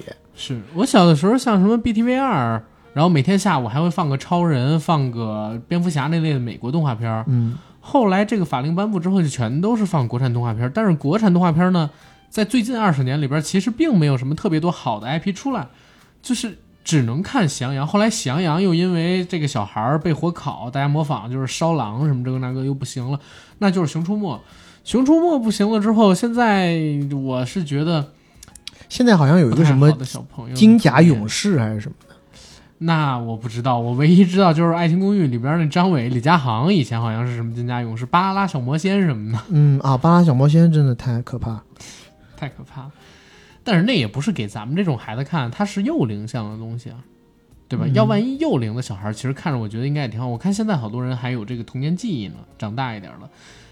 嗯，我其实今天本来是准备放两个视频，然后给你听的，因为我两个视频都看过了，但没想到刚放完一个视频，嗯，咱们就已经用了差不多一小时五十分钟左右的时间，两期视频下来，这这期节目太长了，回头再给大家做吧，而且。第二期的视频，因为是零零年到零九年的，里边有好多动画片的主题曲，我都没听过。嗯我能听出的只有什么，呃，青鸟，就是火影的主题曲，然后死神的主题曲，航海王的主题曲。哦，那我更完蛋。对，嗯然后里边还有什么东京猫猫、妖精的尾巴这种的，我 我真的听不出来。嗯，妖精尾巴我就没有看过。然后你刚刚讲的那几个呢，我也是看漫画。啊！我就从某一个时间段开始，我不太看动画了，因为我觉得动画看动画有点浪费时间。你要想象就看那个，不是？我就觉得动画，因为动画它要撑时长嘛。嗯，就我一直觉得很多动画片它的动画时间段会很就时长会拉得很长，尤其以火影为主，它一集打斗可以打个十几集，不止。我记得就当时他们打啥呀？呃，打我爱罗什么之类的。不不不，打佩恩。那个时候看动画你要疯掉的，上一集还是他们俩马上就要动手了，然后紧接着就是二十集十几集的回忆，各种番外篇，然后这个东西跟主线剧情也没关系，马上就要动手了，然后他一周更一集，你想想就是一口气他妈三四个月出去了，然后才开始打打几集又开始出回忆，就当时特别烦躁。所以就是看漫画比较快，我我当时就是反正。等我初高中以后吧，我就基本上就是看漫画了。是，除非是一些不得不看动画的动画片，像《战斗妖精雪峰》。是我正经是火影完结之后，动画呃漫画完结之后，我一直没看动画片。嗯，我是等动画完结了之后，我才把动画片我没看的那些给补上的。嗯，因为漫画里边我已经知道结局了嘛。然后我又回看动画片，除了最后那个就是鸣人跟雏田他们俩大婚，恭喜结婚那个，呃，我我是肯定看。其他的番外，我一看是番外，我他妈全部看。你知道后面的那些动画哈，我应该其实都没看过，而且包括到后面，嗯，就反正鸣人长大以后，然后和那些后来就各种越来越复杂的这些个什么组织啊对立，我就没看过。但我动画我其实。挑了几集看，嗯，就小李之死那几集，我看的是正经挺多的，就是开自己的几个门，然后把自己的那个呃，小李之死，小李是不是很早了？不是。啊，你说的应该是阿凯之死吧？小李的师傅，哦，小李死，哦，对对对，小李的师傅死，对对，阿凯开了八门嘛，但是最后也好像给复活了，不，但是最后也给复活了。啊，他后面还有个复活的，对，就是通过那个六道轮回嘛，就是带土死之前，然后用那个好像是轮回道还是什么道的能力，然后把所有的魂魄全都给放出。来我其实一直挺喜欢阿凯的，就是属于那种他是有天赋，但是跟别人比天赋又不那么强，他只在体术这上面有天赋。你说的那个是小李啊？是吗？Sorry，我小李的师傅只是长得跟那个小李比较像啊，但是是可以用忍术的哦，是吗？小李是纯用体术。但是小李是还致敬了好多成龙，就是打醉拳，是一个成龙，一个就是李连杰嘛。啊，对。但他的样子就是根据成龙早期的那些样子做出来。对，小李还正经挺酷的。火影到后来战斗力崩坏的，我觉得仅次于我们叫什么？仅次于七龙珠了。就是到后面都没边没谱。到后来没边没谱了，就是包括就是。你如果看最早的火影，当时大蛇丸不是通过这个呃绘图转生，嗯，把前三代火影全都给召唤出来了嘛？然后那个时候不是把一代、二代火影给召唤出来了嘛？让他们去打三代。那个时候三代还被设定成了最史上最强火影，能一打二。然后那会儿他已经老了，然后到后边。快到中后半部的时候，就告诉你，哪怕用初代的细胞都能做出一特别特别牛逼的忍者，三代根本就是玩花活的，看不上。到最后结尾的时候，我操，初代千手柱间一出，那太牛逼了，我靠！就后边的那些动画片，一不是我们童年。二可能我们确实是不管出于什么样的原因看的比较少，也没办法像刚才这样，就是引出这么一大堆回忆，然后能跟大家发散性的聊那么多了。我觉得你下次要是再找啊，还是找九零到两千年左右的，对对，要不然真的两千年以后，我觉得很多我都猜猜不上来，一个也没看过。最近这几年的日漫，我可能看了《JoJo》，还有看了《一拳超人》，然后看了《巨人》。还有就是《鬼灭之刃》，我只看了这四个，好像《一拳超人》我是看了，嗯，然后《JoJo》我也是看的漫画啊，以前看的漫画。哦，《灵能百分百》我也看了，对，嗯，巨人其实我一直没看下去，就实在不好意思啊。然后那个《鬼灭之刃》，我也是看了一点儿，是一个某富二代强力给我推荐的这个动画片，而且他还在上海、广州、成都开了《鬼灭之刃》的那个咖啡店，正版授权的。OK。我《鬼灭之刃》是因为《无限列车篇》，所以我才翻回去看的。很多人都说你先去看这个，对，然后说弄得特别好再去。但我但《无限列车篇》咱有一说一，嗯，我真没觉得有特别好。我在我看来还不如《龙珠超布罗利》呢，怎么在日本票房那么高啊？我靠，更别说跟《千与千寻》比了。我其实也不太懂，嗯嗯，但是只代表我们自己的观点啊。可能我我现在就真的看。动漫 看下去的真的比较少，除非动漫它特别的那种新奇，对，或者然后或者做的，然后做的好，嗯，就。呃，也可能是我们小时候看了太多的这种热血漫画了，对，有点透支了心里的这种热血的感觉。所以这几年我特别爱看《一拳超人》，但是第二季《一拳超人》做的是有点扑了，第一季做的太好笑了，又好笑又好玩，然后又反英雄的那种，对，也没有所谓的这种要去不停的锻炼自己超强的情节，他一出来即巅峰，对，就是特别牛，设定上就是最强的，是。对吧？饿狼啊什么都打不过他，我操，外太空来一个战神也揍不过他，很好。所以，反正这期节目我觉得蛮有意思的，相信很多朋友应该和我们一样，都拥有了这些童年记忆。这些动画片的主题曲也曾经在你的童年响起。希望这期节目能带大家回到两千，好吧？嗯。然后我们做一广告，我们的节目《硬核电台》已经在全网各大播客平台同步播出，欢迎各位收听、订阅、点赞、打赏、转发。我们也欢迎在公众平台搜索“硬核班长”，关注我们的官方媒体账号；微博呢，就请关注“硬核班长”，还有 AD 钙奶爱喝奶，关注我们的个人微博。想加群的加 J A C K I E L Y G T，让他拉您进群，和我们一起聊天打屁。如果您是北京、上海、广州、深圳这几个城市的朋友呢，请备注一下你的城市信息，让他拉你进单独的城市群。好，这期节目到这儿，我们下期节目再见，再见。